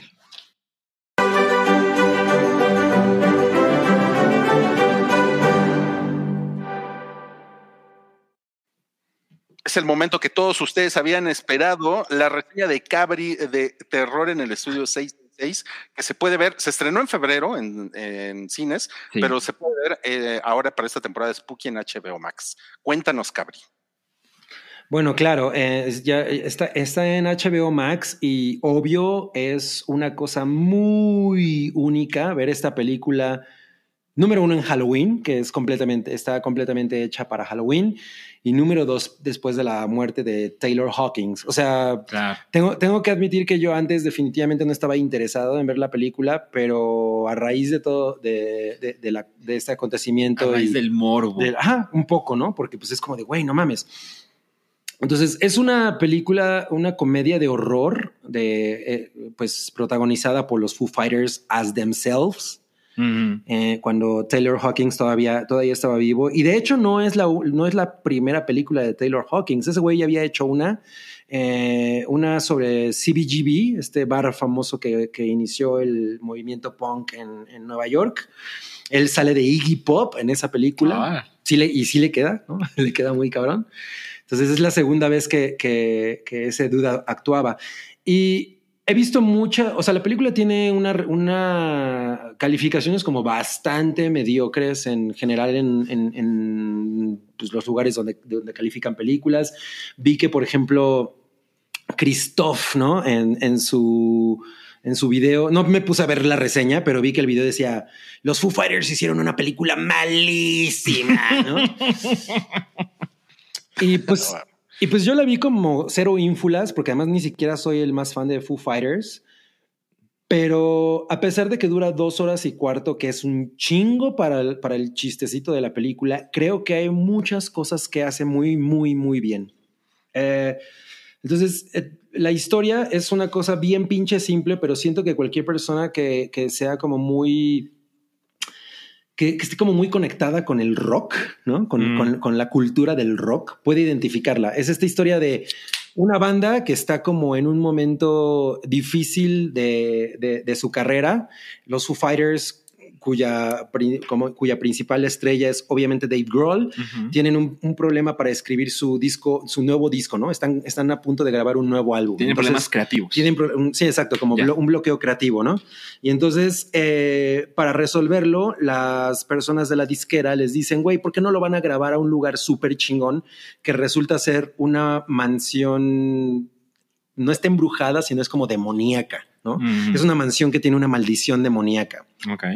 Entonces, ay, a huevo, vamos, ¿no? Entonces ellos no lo saben. Cuando llegan a esta mansión, eh, Dave Grohl dice, güey, este es el lugar perfecto y vamos a grabar, vamos a grabar el, álbum. Esta es la atmósfera perfecta, ¿no? Y hacen unas cosas muy cagadas que yo siento que todo mundo que o ha tocado en una banda o se sabe las historias de las bandas y los conflictos que existen en las bandas, es como muy fácil identificar, ¿no? O sea, desde que simplemente alguien llega y dice, güey, la acústica, ya checaste la acústica y, y todo el mundo se queda así como suena igual, ¿no? Que, el baño, güey. O sea, como ese tipo de cosas. Entonces siento que los chistes tienen mucho que ver con la cultura del rock. Y si no estás como muy empapado de eso, mm, o, no lo conoces de menos, no necesariamente te va a parecer cagado. Por otro lado, otra cosa que hace muy bien es que hay una gran diferencia, más bien una gran diferencia, una gran, un gran equilibrio entre los efectos prácticos, porque la película es una película muy gore, al principio hay una escena eh, con Gina Ortega, de hecho, que, es miembro de la primera banda que tuvo un problema en esa, en esa casa. Y la escena es bien pinche gory, ¿no? O sea, yo dije, órale, no mames, esto sí está como mucho más cabrón de lo que lo esperaba. Entonces, por ejemplo, los efectos de maquillaje de horror son de un güey que es muy popular entre, entre los fanáticos del terror, que es Tony Gardner, que es el güey que hizo efectos, por ejemplo, para Darkman, hizo los, prostéticos para Darkman de Sam Raimi. Wow. El güey incluso hizo prostéticos para Pitch Perfect, ¿no? Mm. Eh, o sea, el- el- es, es- una- es un cabrón con una gran carrera en eso. Entonces, la- una, una cosa que la película hace muy bien es este gran equilibrio entre efectos por computadora y efectos prácticos de terror. Y hay cosas gráficas que dices, no mames, ¿no? Ah, ese güey también hizo cosas para Zombieland, por ejemplo. Ok. Entonces, el punto es que de pronto en, el, en este lugar, en esta casa, hay un libro embrujado que, o el libro satánico que es completamente un símil del libro de Evil Dead. Claro. ¿no? El Es- es Necronomicon. el Necronomicon, básicamente. Y, este, y el espíritu que, que está alojado en este libro, o el demonio, posee a Dave Grohl, ¿no? Entonces Dave Grohl enloquece y se clava con la idea de grabar como una sola canción para el disco que dure media hora, ¿no? Entonces el güey con- está constantemente trabajando en la canción y nunca deja que la banda descanse, ¿no? Y mientras tanto, las cosas cada vez se van poniendo como más creepy, como mucho más demoníacas, hasta al grado en el que Dave Grohl empieza a querer sacrificar a los miembros de su banda. Y ahí es donde entra el pedo súper morboso y como súper culero de ver a Dave Grohl matar a Taylor Hawkins. Qué cabrón. ¿sí? O sea, yo sí me Uy. imagino que debe ser una cosa muy incómoda para él ver eso de nuevo. ¿no? O sea, nunca más lo verá. Sí está, sí está cabrón, ¿no? Entonces, además la- hay, hay toda esta, como toda esta leyenda alrededor de la película. Ya sabes, güey, los, es, es una cosa como muy clave para, para volverse conspiranoico. Y, y, por ejemplo, hay esta cosa de la película se estrenó un mes antes de la muerte de Taylor Hawkins, ¿no? Qué O sea, como todo este tipo de cosas que dices, no mames, pues habrá sido porque hicieron esta madre que, que, que es demoníaca. Además, también la, la- la- O sea, sí es como de leyenda urbana, ¿eh? es como de leyenda urbana. Claro. La, la película está basada en realidad en una historia de Dave Grohl, que el güey, los güeyes estaban grabando en, en, un- en la misma casa que está en la película mucho tiempo antes y estuvieron gra- haciendo sesiones de grabación en esa casa porque la casa donde, de, Dave Grohl estaba en reparación y los güeyes como que decían ¿y qué haríamos si esta casa está embrujada? ¿no? Entonces de ahí sale la idea de hacer eh, estudios eh, terror en el 666. estudio 666 Que es una película muy serie B, ¿no? Además tiene como toda la estética de una película serie B. O sea, siento que, que justo sabe la- lo que es, Mm. ¿no? Y se deja ir muy cabrón con eso. Yo creo que lo que realmente le hace daño es que dura un chingo, ¿Cuánto ¿no? dura? Dura dos horas y cuarto. No, man. Entonces no da para tanto. Si son la- películas de 90 minutos. Ajá, ¿no? exacto. Es un poco lo que decías hace rato con la de, ¿cuál dijiste que, que tenía que durar? Ah, con Black Adam, Mm. que si hubiera durado una hora y media, era esta poca madre. Eh, desgraciadamente llega un momento en el que dices, no mames, y ya, y el final, por ejemplo, suelta ya mucho la comedia, o sea, como que ya no se siente tan coherente, ¿no? Ya, ya, ya no tiene tanto sentido. Pero la verdad es que hay un chingo de cosas súper interesantes. La música es de John Carpenter. Oh, ¿no? wow. O sea, y el güey aparece en la película, hace, hace un cameo eh, como productor del disco de, de los Foo O sea, Fighters. se ve que le hicieron en el desmadre y, y la pasaron poca madre. Ajá, o sea, tiene completamente como esa vibra, ¿no? De una, de un- una película que estos cabrones es, es como muy meta, ¿no? Mm. Hicieron así como de la gente se va a caer de risa porque nosotros somos los protagonistas de esta turbomamada, ¿no? Mm. Y van a reconocer como todas las cosas eh, que son como clásicas en el, en el- en el rock. a ver, Cabri, te preguntan si es para ver con Alambrito y Chevechita. Yo diría que es para ver con pizzita, vodquita y motita, O sea, tú, o sea, es lo que hiciste. básicamente. Tengo que admitir que la rola que, que dura como cada minuto. Madre, Ah, no mames. A, a mí una cosa que me gustó mucho es eh, los Foo Fighters son como para mí un como una especie de no voy a decir copia, más bien es como una una versión muy trabajada de una banda que yo amo mucho de, de- de stoner rock, ¿no? De, de rock para pachecos que se llama Fu Manchu que es muy popular porque, y de hecho uno de los integrantes sale en la película haciendo una cosa muy cagada que ayudando a Dave Grohl, que son muy famosos porque son una banda que hacían unos riffs muy chingones, ¿no? Entonces, como que Foo Fighters son fans de esos cabrones. Mm. Entonces, toda- to- todo, el, todo el tema de trivia, ¿no? Toda la trivia que hay adentro de la película, más lo violenta que es, los efectos, ¿no? Más toda la leyenda que la rodea, independientemente de que no sea tan maravillosa, creo que añade un chingo y es como una cosa bien interesante de ver en Halloween 2022. No, pues chingón, ¿eh? Chingón. Entonces, recomendadísima. Fíjate que sí me dieron ganas de verla, pero sí me, me bajoneó un poco que dure tanto. Sí, sí dura un chingo. Pero viste Black Adam. Pero mira, te voy a decir una cosa. En Daemonios te van a dar un pase para que vayas a tu cine. A mí me gustaría que alguien pidiera el super chat la reseña de Demonio Sí. de esta película. La, la reseña de 666 segundos de Daemon. Güey, no mames, qué gran idea para un TikTok. Se- 666 de- de- segundos de reseña. Totalmente. ¿Saben a qué me recordó mucho en Vibra? A This Is It. Ah, sí. O sea, diría que es ¿Cuál, como cuál el es mi- 17? ¿Cuál es 17? la del apocalipsis con James Franco y Ah, ay, a mí me caga esa película. A mí Ti- o sea, también, a mí tiene la misma vibra. Yo siento que esta es mucho más cagada, o sea, como más interesante, pero es el, como el mismo tipo de comedia meta, ¿no? De Mm. nos reímos de quiénes son estos cabrones, ¿no? Y contraté a mis amigos para hacer pura pendejada. Exacto, y contraté a mis amigos para hacer pura pendejada, exacto. Cuando dices que es muy meta, ¿te refieres Ah, a que This is the end. ¿Qué dije? This is it. the end. Ah, no, This is. This is la telenovela esa, ¿no? This is the end, sí, perdón. This Ah, is- esa es la canción de los Doors. Ah, bueno, ok. Eh, gracias, gracias por tu reseña, Cabri. Eh, tenemos aquí un, un mensaje de Alejandro Alemán, el, el Salón Ah, el Rojo. Salón Rojo. Ándale. A ver, léetelo, Cabri. Dice, pero lo va a leer el demonio. Paso a saludar rápido por la mención de la semana pasada. Perdón, Cabri, si no te gustó Emergencia en el Aire. Soy muy fan del cine de desastres y juntar el 911 con la pandemia me pareció muy divertido. Oye, a mí sí me gustó cuando dije que no. Es que dijiste que no te gustó tanto. No, lo que pasa es que se- sentí que al, eh, que al principio ya era un momento de, güey, ya, ya duró un chingo.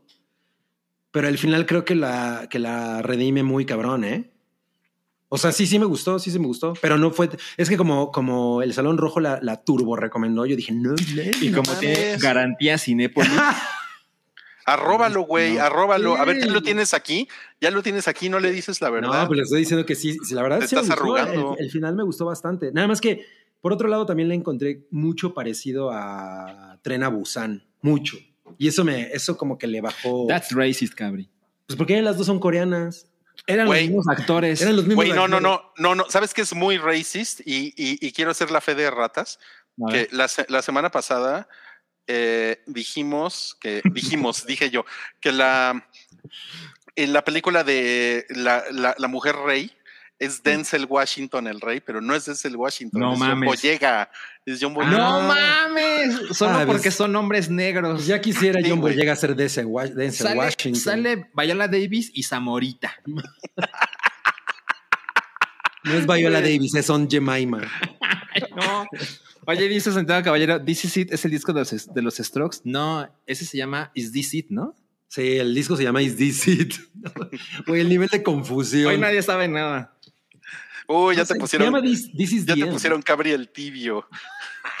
Le pusieron el queda bien. No, sí me gustó Emergencia en el Aire. ¿Cuándo Sí a. Cabri le ha interesado quedar bien? No, pues Mira, ya vimos, le- ya vimos yo- que con el Salón Rojo pierde el estilo, ¿eh? Yo, Cabri? yo a, a Emergencia en el Aire le puse tres estrellas. Que no está nada mal. No está mal, o sea, digo, tampoco es espectacular, pero está bien. O sea, está bien, es una buena película de esas. La, la gente se, se ofende cuando le pones tres estrellas a algo, pero es, güey, está Es bien, mejor. está bien. Es Yo le puse, yo le puse dos y media a Black Adam y, Ajá. y- y le puse a, a la de Gael Hombre Lobo, le puse una y media, güey, porque me pareció una basura, Wow. Fíjate que, que yo me divertí, pero sí, definitivamente esperaba mucho más de esa película. Sí, no mames, güey, porquería. Yo le puse dos estrellas a esa. Órale, órale. No, pues ha llegado el momento de pasar a la sección que hace llorar a los niños en. Halloween. Ya Chabelo, la sección. Ya viene el Halloween.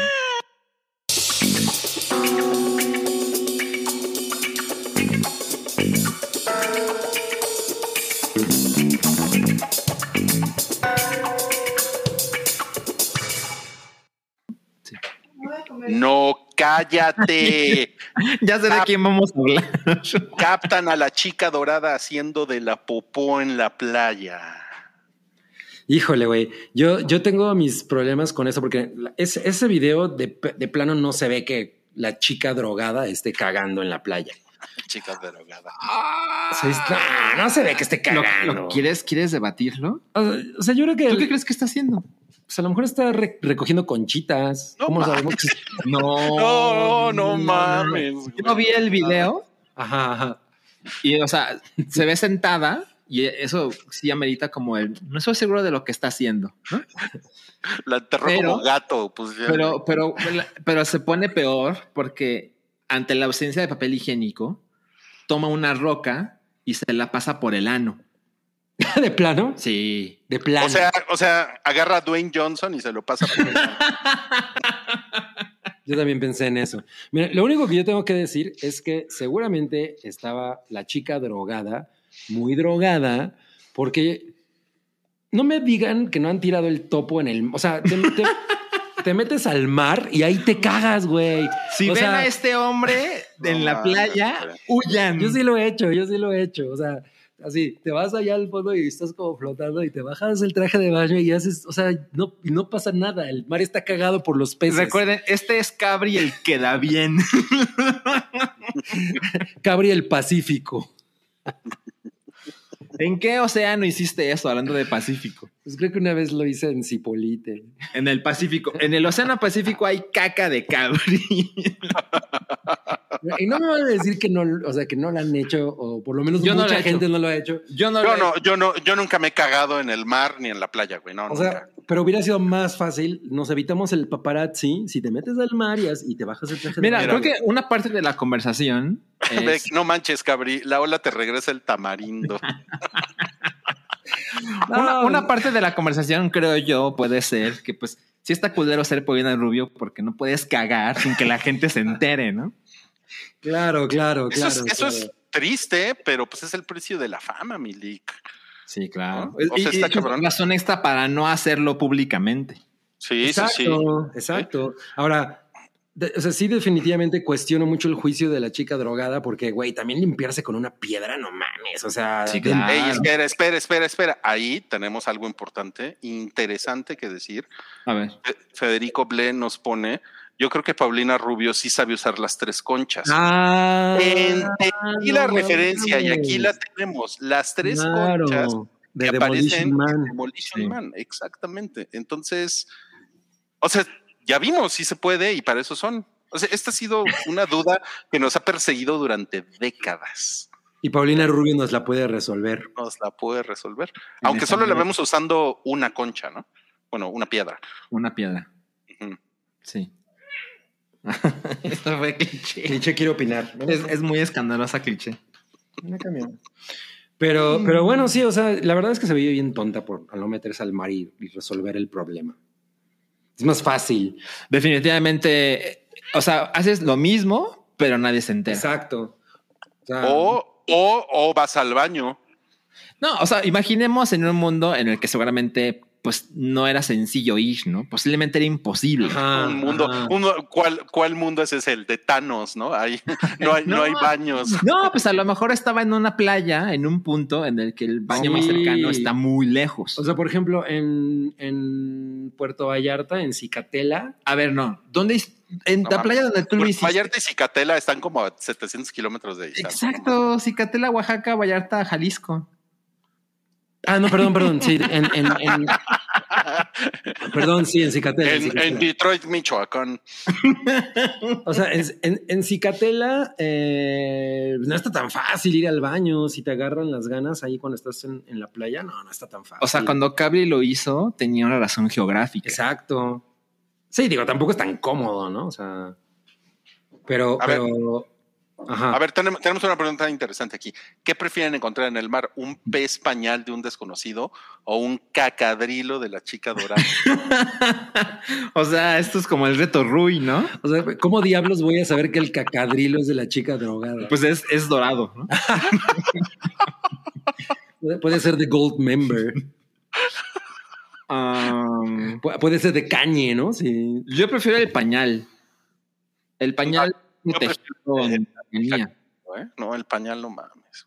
Dice, posiblemente no trae cinco pesos para pagar el baño. Exacto, es horrible. Traía cinco pesetas. El otro día me dio, me justo me- me dio cinco pesetas. No mames, güey. O sea, no me, no me, sí me imagino a la chica dorada con cinco pesetas. Además, creo que la peseta se dejó de usar hace 25 años. Exacto. Pues mira, el otro día yo salí del metro de Insurgentes con unas ganas de hacer del 2. Del 2. Ajá. Y pues no podía entrar al baño porque te cobraban justo 5 pesos. Y no mames, me tuve, tuve que buscar en dónde caminando y sí fue muy terrible. O sea, fuiste sudando a tu casa. Llegué con la lagrimita. Qué bueno que no te siguen los paparazzi. Hasta ahora. Hasta ahora, exacto, exacto. Eh, pregunta de que si yo dejaría que la chica dorada usara las piedras de mi casa, pero por supuesto. Por supuesto. Pues, pues, es un servicio a la comunidad, ¿no? Yo creo, yo creo que si eres famoso, famose, Sí. Pues es lo correcto que ya vas a la playa, pues en la bolsa traigas un, unas Kleenex o un papel o algo por lo menos, ¿no? Para no limpiarte con las piedritas. Mira, dice Javi González, si vas a una playa sin baños, me imagino que llevas tu kit para cagar. Entonces, ¿cuál es Pues, el kit para yo, cagar? yo no creo que Paulina Rubio sea una mujer No muy sé. precavida. Exacto. Además, ya seguro traía sus, sus alcoholes encima. O sea, Sobre era todo como- si le dicen la chica drogada.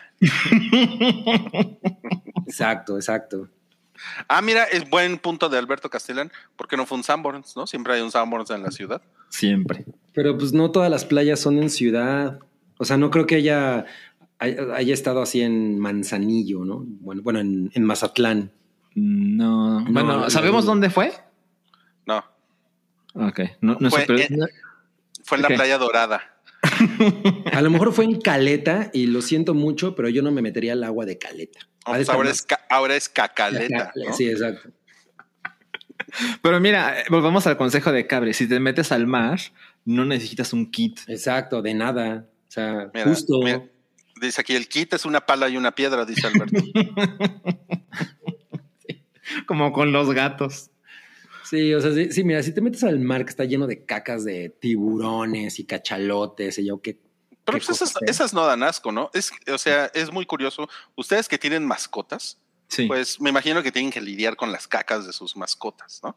En Ah, la- yo pongo la- a cliché que las limpie ella. Ok, tú, eres, las de Cabre. tú eres especial. Cliché limpia las mías, exacto. O sea, a mí las cacas de los animales me dan menos asco que las cacas de los humanos. Ah, o sea, sí, en general sí. O sea, a ver, a ver, Salchi, imagínate que Cabri va a tu casa Sí. y va y se, y se caga en la caja de arena. En la caja de arena de mi gata. Ajá. Ajá. Y se va. No, pues yo no vuelvo a este podcast. Pero bueno, resolviendo tu pregunta, pues si yo tengo que usar la palita que uso para las caquitas de mi gata, pues digamos que lo haría de una mucho peor actitud con la caquita de cabri. Claro, Sí, eso claro. Sí te lo puedo asegurar. Claro, sobre todo después de un martes de tragar un chingo. Dice Patty Rom que las de gatito huelen bien feo. ¿Pueden, ¿pueden Yo- confirmar eso? Yo, yo creo que lo que necesitas es una mejor arena. Ándale. Esa que es como acerrín está padre. Ajá, hay una, la arena que, que yo uso, bueno, que yo le compro a mi gata, es bastante Que buena. yo ¿no? uso. Sí. Sí, o sea que si, o sea que si. Capri usara tu, tu arena de gato no te molestaría. Posiblemente no lo detectaría por el olor. De hecho, en mi excusado, en lugar de agua, tengo arena de gato. Dice, dice Luis García, ya se me antojó un gansito, ahorita vengo. O, o- o un nito. Es- este también es un buen comentario de Ariel. Esta noticia no le gustó a Johnny Depp. No, No, yo, yo creo que Amber Heard tiene muchos consejos que darle a la chica drogada. Sí.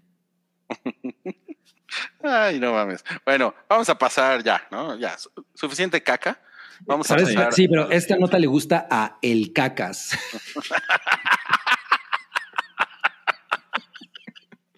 Seguro. Mañana va a estar en la mañanera. Sí. Eres un, eres un prianista asqueroso. El cacas. Bueno, a ver. Vamos a hablar de Silent Hill. No cállate. No, pues Konami. aquí sí, cállate porque es silent. Konami se puso bien loco y, y anduvo haciendo unos avisos, pues bien cabrones, ¿no? Como, a ver, a ver, Salchi, seguro Sí. Seguro, seguro tú andas bien informado y bien prendido con esto. Pues mira, estoy tan informado como creo que es posible, porque pues el día de ayer hubo una transmisión en vivo como de 50 minutos donde mostraron muchas cosas que creo que tiene puntos buenos y puntos malos, porque pues es una serie muy abandonada, es una serie muy icónica que en los ojos de mucha gente es, no mames, pinche juego chingón, pinche franquicia chingona que con el tiempo se fue al carajo y luego terminó desapareciendo.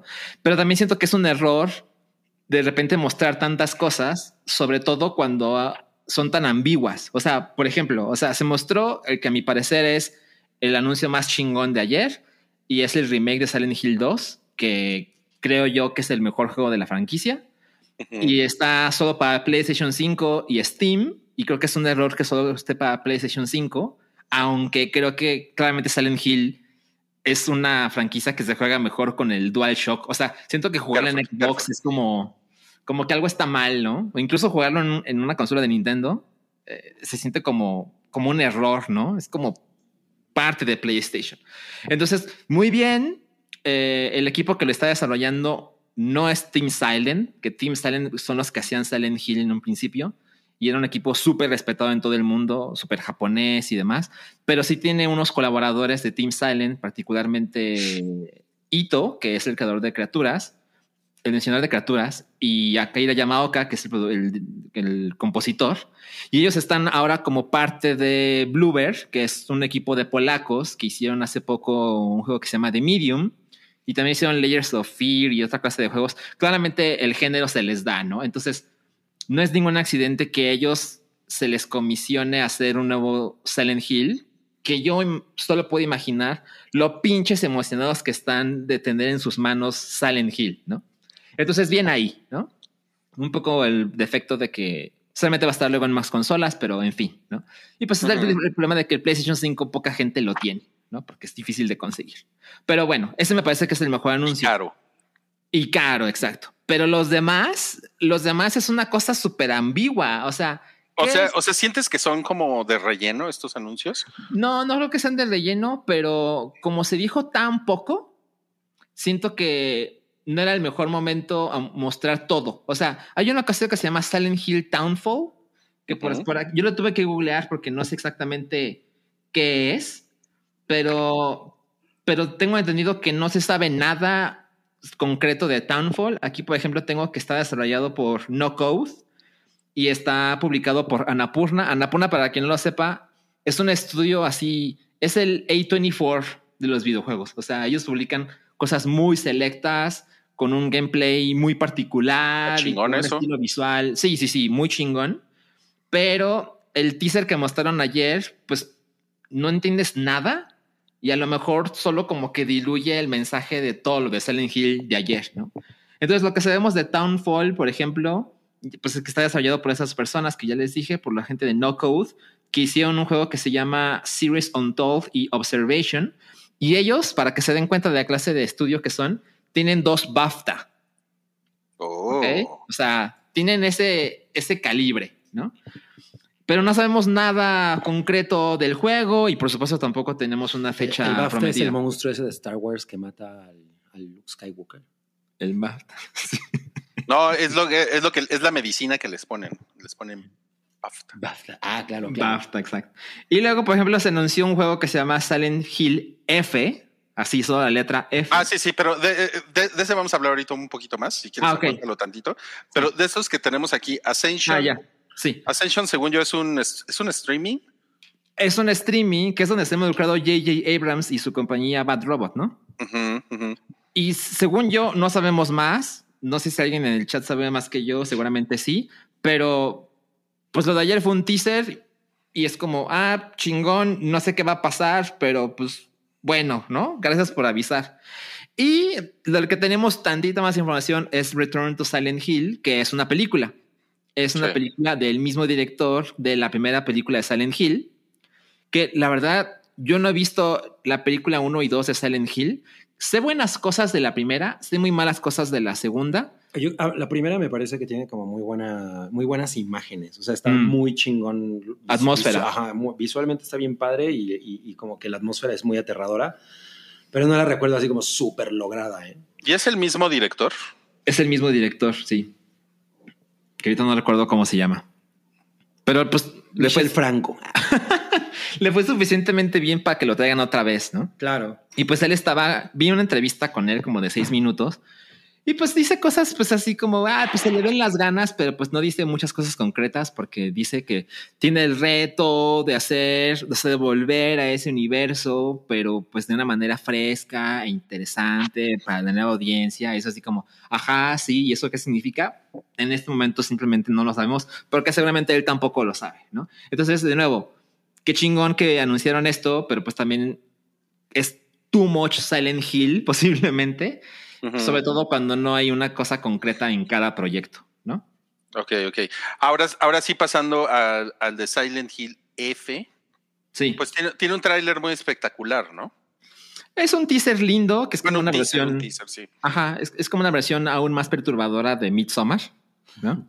Y de repente este rostro que se ve en pantalla se, se cae, o sea, se, cae- se cae la cara y puedes ver las como las vísceras de, Es, detrás. es como cuando dices, se me, se me cayó la cara de la vergüenza. Exacto, exacto.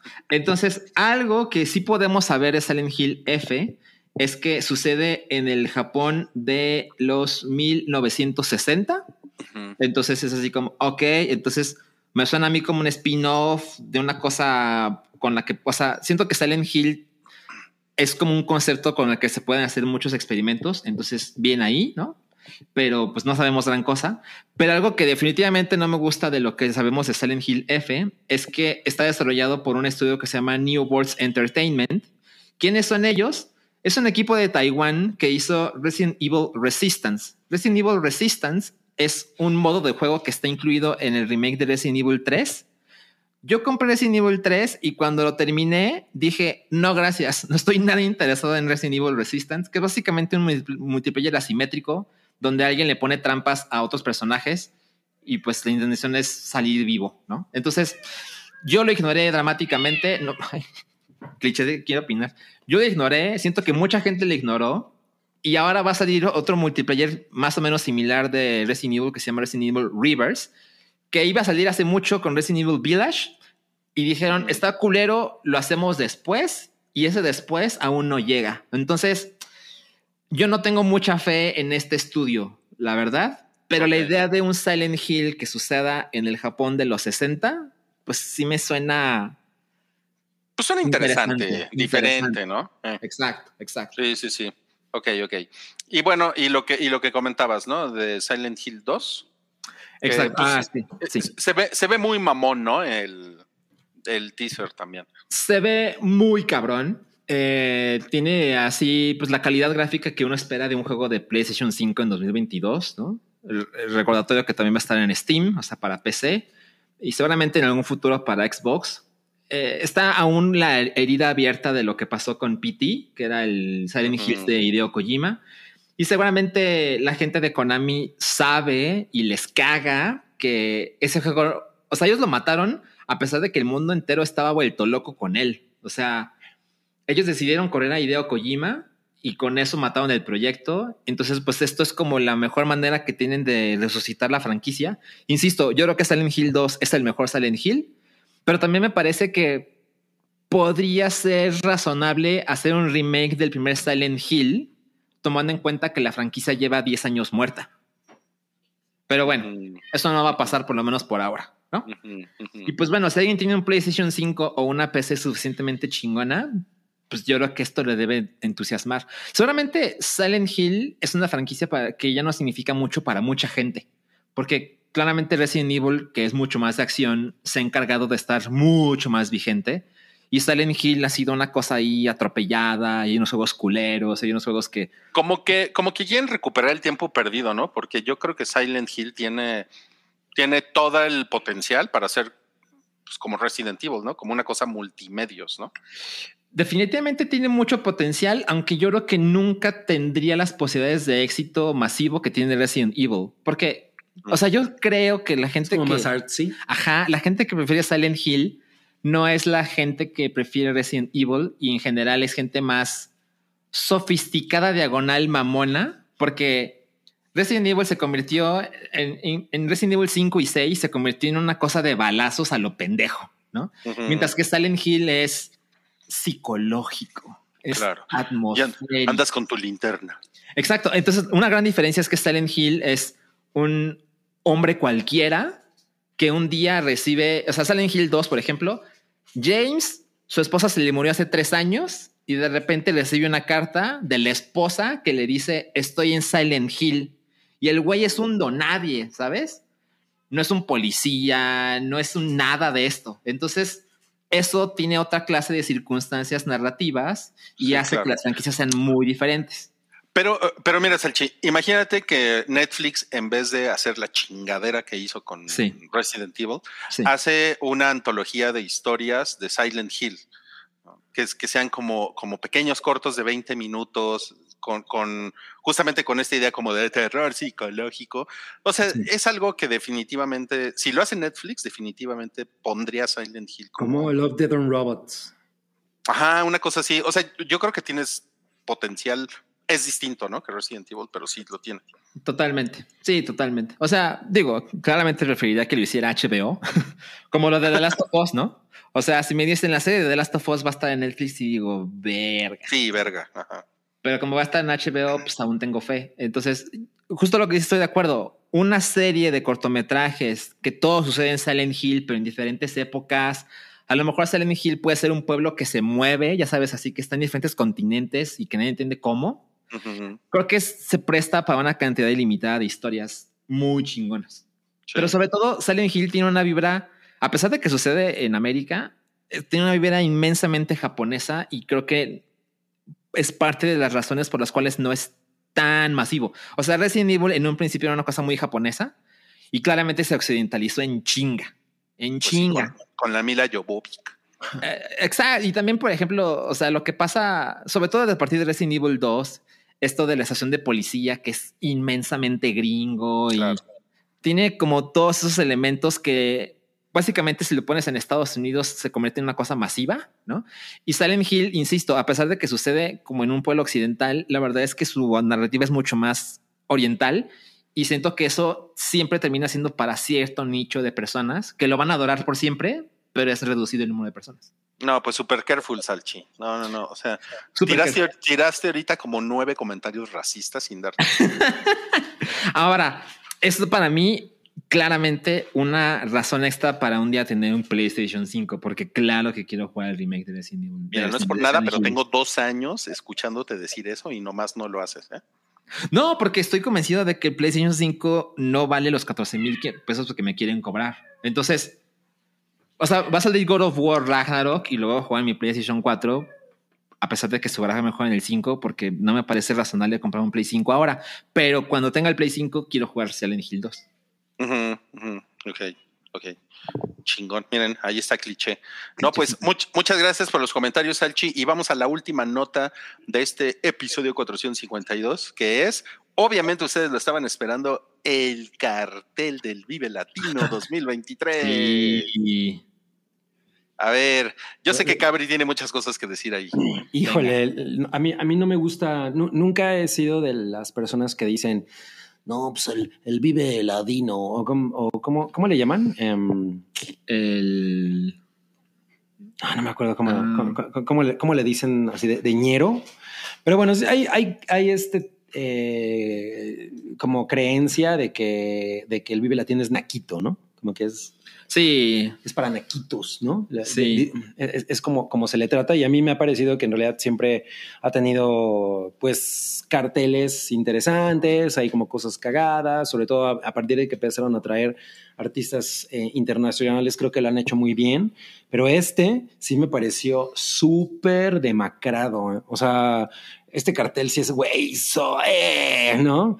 Café Tacuba, así. eh, o sea, esos están siempre, pero en esta ocasión. es como una parodia, ¿no? O sea, el, el cartel es como una parodia que alguien diría, siempre Zoé, siempre Café Tacuba. Ah, pues el verdadero cartel sí trae a Zoé y a Café Tacuba y a Kinky, ya, no sé, es como de... Totalmente, totalmente. Y, y no hay nada en realidad, que yo diga, ah, güey, sí hay una razón muy cabrona para ir a ver a, a estos güeyes. Y luego la emoción de Red Hot Chili Peppers. Digo.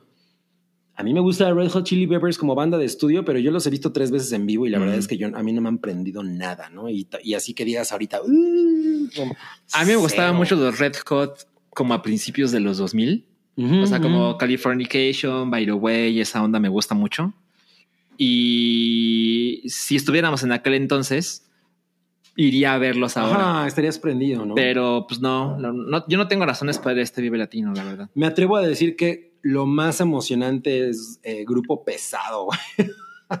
o sea, por lo Sí. menos, por, sí, por lo menos va a ser así como, ah, ok, eso está cagado ir a verlo al, al Vive Latino, pero lo- todo lo demás es exactamente lo que esperarías, ¿no? De, de- del Vive Latino. Yo creo que sí, sí, sí palidece al lado de cosas, de otros carteles que han salido, ¿no? O sea, por ejemplo, el de Pal Norte, que me imagino que viene muy cabrón. O sea, como que hay cosas que están mucho más chidas y a estos güeyes de plano no les interesó traer a nada o sacar nada que estuviera medianamente fuera de lo que uno espera de esto, ¿no? O sea, siento que, mira, no alcanzo bien a ver, a ver todos, pero, pero los, los, Mm. güey, Carla Morrison, ¿por qué la ponen en, bla- en blanco como destacado? O sea, la neta es que yo creo que esa morra ya. Bueno, la verdad es que solo ponen en blanco para, o sea, ponen un, un texto en amarillo y otro en blanco. No, amarillo, ¿eh? según blanco. yo, según yo sí. No, pero son dos eh, destacados, sí. Ajá, los Sí, blancos sí son los destacados. Ajá, entonces, por ejemplo. Ah, sí, tienes razón. Sí. O- Austin TV, que creo que es una banda que siempre en vivo es cagada, pero tampoco me parece así como para. Uy. Pero está Paul Oakenfold y está UB40. O sea, sí, es- No mames, güey. Sí se la mamaron con eso. po- Bueno, yo, yo, yo, yo leí a un, a un güey que sigo en Twitter, que me, que Sí. me gustan sus opiniones, que, que dice que el disco nuevo de los Red Hot Chili Peppers está chingón. Ah, no lo dudo, pero pues tampoco es así como no Por lo mames, menos. Red Hot Chili Peppers. O sea, No, pues no. no. es como My Chemical Romance, que ese, ese, ese regreso pues, está muy perro, ¿no? O sea, Pues mira, yo estoy listo para que me rompan el corazón ver a mi, a My Chemical Romance, que nunca los he visto en vivo. Y justo han perdido mucha espectacularidad en el show, porque pues, pues ya son unos señores de cuarenta y tantos años que pues como que a lo más que llegan, aparte de ponerse unos Converse, es se ponen tantito maquillaje en la cara en el show y ya, No ¿no? Entonces me perdí muy cabrón esta onda del, del Black Parade y las calaveras y demás. Entonces, bueno, teniendo eso en cuenta, la verdad es que espero poco de My Chemical Romance y seguramente me va a gustar un chingo porque los amo. Pero pues Red Hot Chili Peppers, escucho lo que dice Cabri de que los ha visto tres veces en vivo y nunca lo han entusiasmado, pues sí me parece una señal. sí, no, no, no, no soy fan. Digo, no significa que no sean una buena banda en vivo, pero siento que sí son así como de, güey, esos güeyes deberían darme un desmadre. Claro.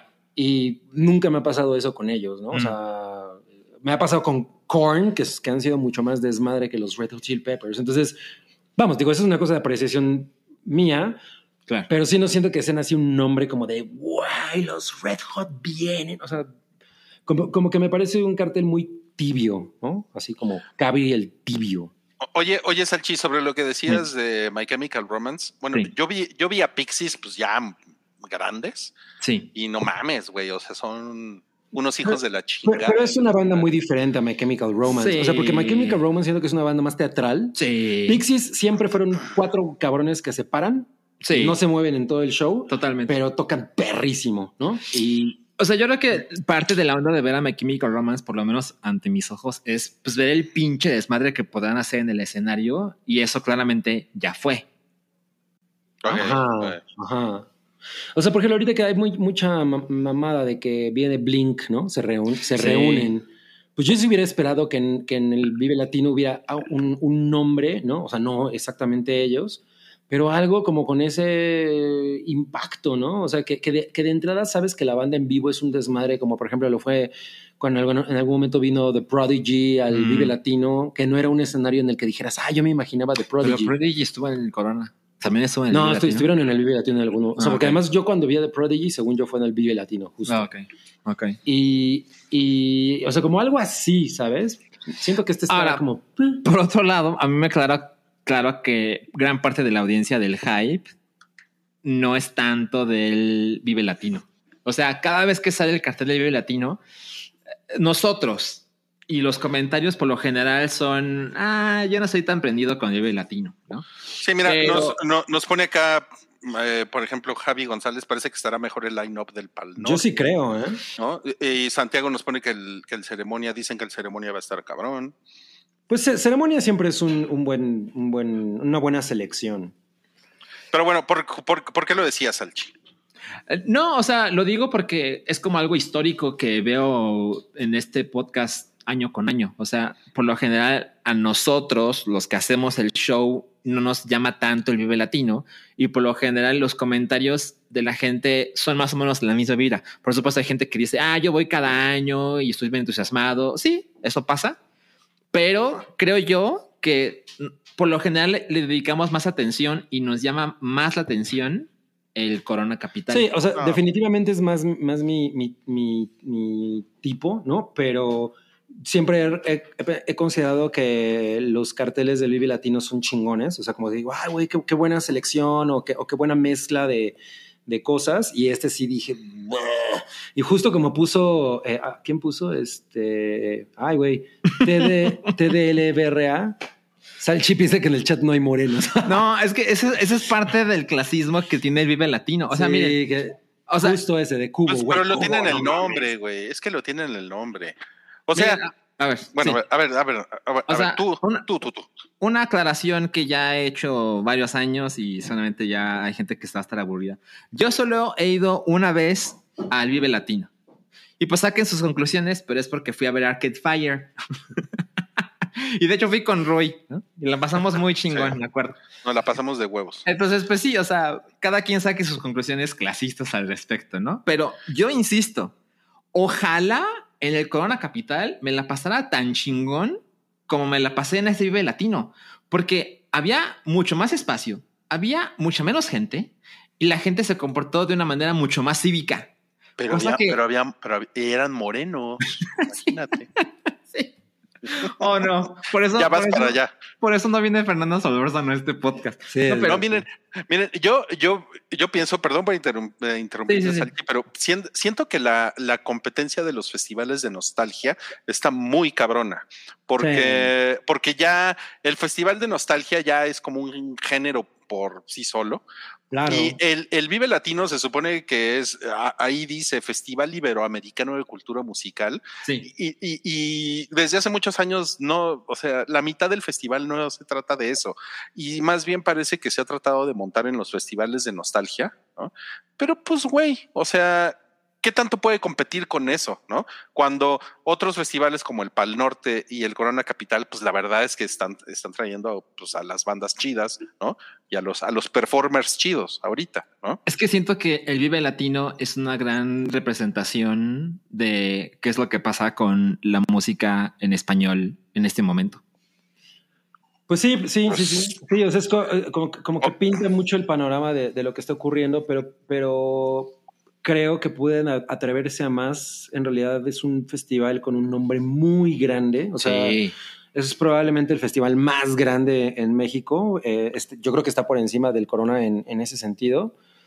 Pero, pero pues sí hay muchas cosas ahorita que podrían haber hecho. O sea, yo hubiera eh, preferido, por ejemplo, que de pronto, y digo, sé que esto no está ocurriendo necesariamente, pero ¿por qué no invitan justo una banda como Velanova, güey? Que es una banda que la gente no ve hace un chingo, que los güeyes no han tocado hace mucho, güey, los, los pueden traer así, nada más se presentan en el Vive Latino y me parece mucho más impactante que tener otra vez al pinche León Larregui y a los Tacubos, que ya todo el mundo está hasta la madre de esos güeyes.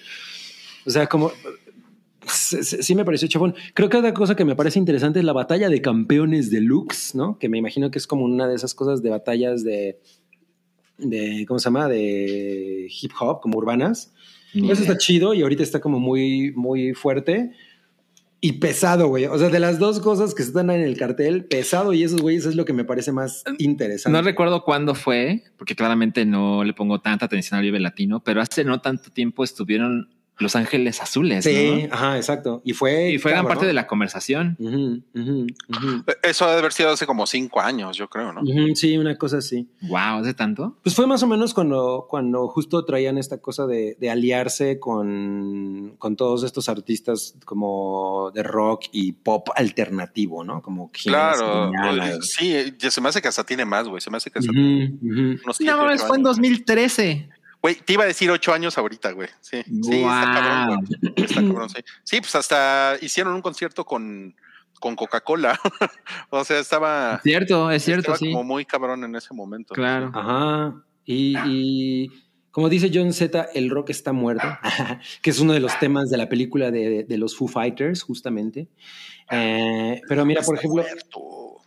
Y Café Tacuba, yo he visto a Café Tacuba en vivo dos veces y la verdad es que yo creo que es una banda bastante chingona. O sea, eso sí, no, no lo puedo negar. Pero, güey, ¿ya cuántas veces esos cabrones han estado ahí? No, o sea, no me parece válido, ¿no? Miren, yo no soy la persona correcta para decir quién debería estar ahí, pero creo que el Vive Latino, o sea, vemos el cartel y a ver, dime cinco bandas cabronas populares que deberían estar ahí. Yo no sé, yo no sé. Yo, Pues me- sí, yo no puedo Pues decir es que eres blanco, güey. Es que eres blanco. Volvemos De- a eso. de- de- debería estar, no sé, este. Yo creo que de entrada debería haber mucho más gente hip hopera, que ahorita es una cosa mucho más importante eh, que el rock, ¿no? Pero ve, güey, pero está enjambre. ¿no? Está Sí. aquí. No, bueno, no, no está la maldita, ¿no? Que eso es- poca madre que estuviera la maldita. eso es sorprendente, ¿no? Pero Ujú. siempre están, ¿no? Y, y tampoco está Banda Bostic, Ni botellita de Jerez. ni el Aragán. Es que mira, Pablo, en el chat están mencionando bandas que pues también ya tiene rato que, o sea, dice Yehudiel, si es de Manu Chao me vuelvo loco. Manu Chao está poca madre. Creo que acaba de sacar una, una, una rola. O sea, como que en, en, en vivo estaría chingón ver a Manu Chao de nuevo. Pero por ejemplo, Manu Chao tiene 20, 25 años. Claro, pero yo sí preferiría ver a Manu Chao que a Café Tacuba o a León Larregui. O sea, León Larregui es como, como, como ya de, de, de broma, ¿no? O sea, Mira, mira, mira, mira, mira, mira lo que dice Patty Rom. Bad dice? Bunny. Bad Es que, es que Bad Bunny sí podría estar en un festival iberoamericano. Cabrón. Pero también lo que pasa es que Bad Bunny puede juntar más gente que el Vive Latino solo. Claro. De hecho, Bad Sí, pues Bunny acaba, de, acaba de romper el récord De de, conejos. de, ma- de más boletos vendidos en un mes. En, Wow. cual- en cualquier artista que haya hecho una gira. Está muy cabrón. Wow. Pues sí, o sea, creo que habría muchas otras cosas que, que traer. Claro, también, también tendrían que estar en gira o porque no es como de, ay, a ver a quién sacamos, ¿no? De que, que ahorita estén echando la hueva. Tangana fue la- el highlight de este año. Ya deben pensar en traer a Rosalía. Em, ¿A qué se refiere con el highlight de este año? Eh, o sea, de, que ya había estado en el Vive Latino. Pues es que salió en el Vive Latino 2022, ¿no? De fue, fue abril. como, fue como un gran happening que salió. Porque Ah. recuerda que esto es la preventa Claro, que. claro, claro, claro. como año. que no estaba haciendo ese, ese, ese conecte, por supuesto. Blackpink, sí, no mames. O sea, Blackpink. Ah, bueno. yo yo- yo sería transcontinental. No, no, no, no, Festival no. transcontinental. No, sería Festival Chino de Cultura Musical, güey. Wow. No, pues de que, de que hay cosas, hay cosas, de, o sea, muy, muy cabronas ahorita que pues, no es, yo no lo veo reflejado ahí, ¿no? Definitivamente. No, mames. no, pues siempre nos da de qué hablar el, el Vive Latino y vamos. yo tra- vamos- yo traería de- a Becky G, por ejemplo, ¿no? Hubieran traído, llevado a Cabri dando los horóscopos. dando los horóscopos. Eso, es- eso hubiera estado cabrón, ¿no? Mira, Monas Chinas Fest, eso está chingón. Gracias, gracias a DDT por sus, por sus Ah. precisos comentarios. Y pues ya nos vamos a despedir porque ya se acabó este episodio 452. No sin antes recordarles Ah, Wet que Leg, como dice Federico Blee, Wet Leg estaría poca madre. Güey, Tokisha estaría poca madre, por supuesto. ya, Madre se, ya se acabó, ya se acabó el tema, ya se acabó el tema. Eh, queremos, queremos recordarles que tenemos, tenemos unos wallpapers ahorita en Patreon que, que se los estamos mandando a, pues, a los Patreons. Si son Patreons, vayan, vayan por el suyo. Tenemos el de Paddington, tenemos el del logotipo de demonios, tenemos el del güerito Palma. Y Sí. estos wallpapers pues fueron hechos por Cars and Telephones. Se, se ven bien padres en su teléfono, como ya nos los compartieron algunas personas ahí en Twitter. Y pues vayan, vayan, vayan. Abrimos dando sus notificaciones. Sí, un chingo de porno. Sí. No se te olvide de traer la leche. Qué chingón, sí. Bueno, pues ahí está, ahí está, chavos. Ese era el aviso de ocasión y pues muchas gracias por conectarse a este, a este episodio. Si Sí. les gustó, pueden darle like, se pueden suscribir al canal, eh, nos pueden buscar en las membresías que tenemos en Apple Podcast, en Patreon, en YouTube, etcétera, etcétera. Y pues, pues gracias. Muchas gracias por estar aquí. Los queremos muchos. Muchos, dejen un like y suscríbanse. Dejen su like, no sean mamones. no Un- dejen, un, dejen un like el li. Dejen un like el li. Y vayan a Pizzatánica. Vayan a Pizza Tánica, sí. Oye, lo, lo que está bien cabrón es el guacamaya like, ¿no? No mames, guacamaya, like, like. No es como la canción. A ver, ¿puedes enseñar tu, tu playera otra vez? Eso es para el cafecito. Pizzatánica. Dice pizza con P de pecado. Con P de pecado. Güey, no. ¿Quién hizo esa playera? Yo. No mames. ¡Wow! Sí, se está, se está mandando a hacer playeras el Me estoy mandando a hacer playera. O sea, ¿y ¿tú lo diseñaste? Pues sí, pero las pizzas las saqué del internet. No, pero. pero No, sí, sí, muy pero lo bien. diseñaste. güey. Mira Sí. qué bien le quedó. No, no mames, está cabrón, ¿eh? Y, y le quedan muy bien las pizzas a Cabri, ¿eh? Sí, estoy haciendo un, promoción de un restaurante que no existe. Sí, no mames. Cabre haciendo negocios. Qué chingón. bueno, pues gracias, amigos. Nos vemos. eh, Gracias. El, el domingo Ay. hay, hay- el domingo hay podcast temático. El- ahora sí hay podcast temático porque ya subimos la encuesta. Va a ser spooky, por cierto. El lunes es el spoiler boiler. Spoiler de, de House of the Dragon. de House of the Dragon para, para, para que lleguen ahí todos y suelten ahí toda su diarrea de spoilers, por favor. Oye, quiero ¿Qué ibas decir algo rapidísimo. A ver. Eh, que, que Patty Rom dice que no hablamos del vi- video gore de Shakira. Híjole, güey, qué pena ese video, ¿eh? Lo- yo lo vi ayer que lo estrenaron. Está de súper pena y la canción no está nada chingona. No entiendo qué, qué quiso hacer, pero no mames, qué cosa tan rara. Pues a mí me parece muy claro. Bueno, aparte de la obviedad de que Shakira hace rato que valió madres. Pero ha hecho cosas Ah, interesantes. O sea, digo, vamos, como populares y, y bailan, bailables Pues y todo. sí, pero nada como los primeros dos discos. No, claro. Pero, bueno, eh, eh, claramente el video está culero y pues tiene toda la vibra de, güey, esta mujer, su esposo, su ex esposo le hizo una culerada. Sacamos este video ahorita mismo. Sí, qué cosa tan rara, ¿eh? Rara, rara, rara. Me dio Oigan, mucha pena. antes de irnos, se nos Sí. estaba yendo un superchat. Ah, ya ves, Eh. qué bueno que hicimos esa pausa. Sí, ¿eh? De la Fernando rifa, R. ¿no?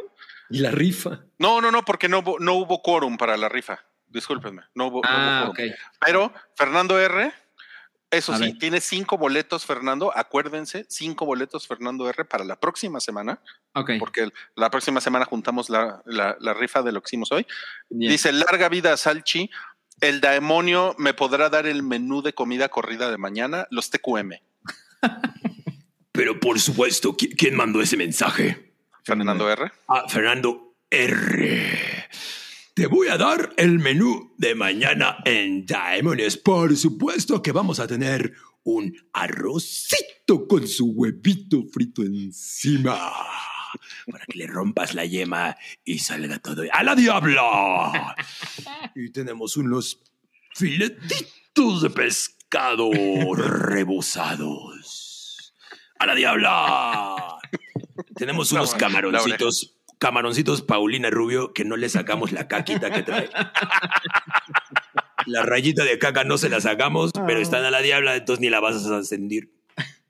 Y por supuesto, refresco de Ghost Pepper, Bajo tu propia responsabilidad.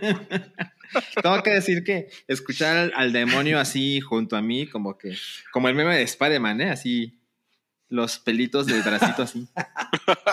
qué chingón, qué chingón. Lo mejor Y son los bueno, camarones Paulina Rubio. Justo llegó otro superchat, es el sexto boleto. Santiago Herrera dice saludos, saludos para ti, Santiago, saludos. Entonces, ya los anotamos a Fernando y a Santiago para la rifa de la próxima semana. Fernando, tienes los boletos del 1 al 5 y Santiago el 6. Ah, te están preguntando por el postre. Ah, el postre es una jericaya. ¿no? Le echo hueva. No mames, qué, No, no, no. qué de- qué Se decepción. nota que no, que no han probado las jericayas, son lo máximo. del La verdad es que hacer postres es, un- es muy complicado. Complicado, complicado. Sí, eh, sí, sí, Yam- sí. Yamel sabe, Yamel sabe. Pregúntenle a Yamiau, sí. Bueno, bueno amigos, gracias. Nos vemos la próxima semana. Adiós. Adiós.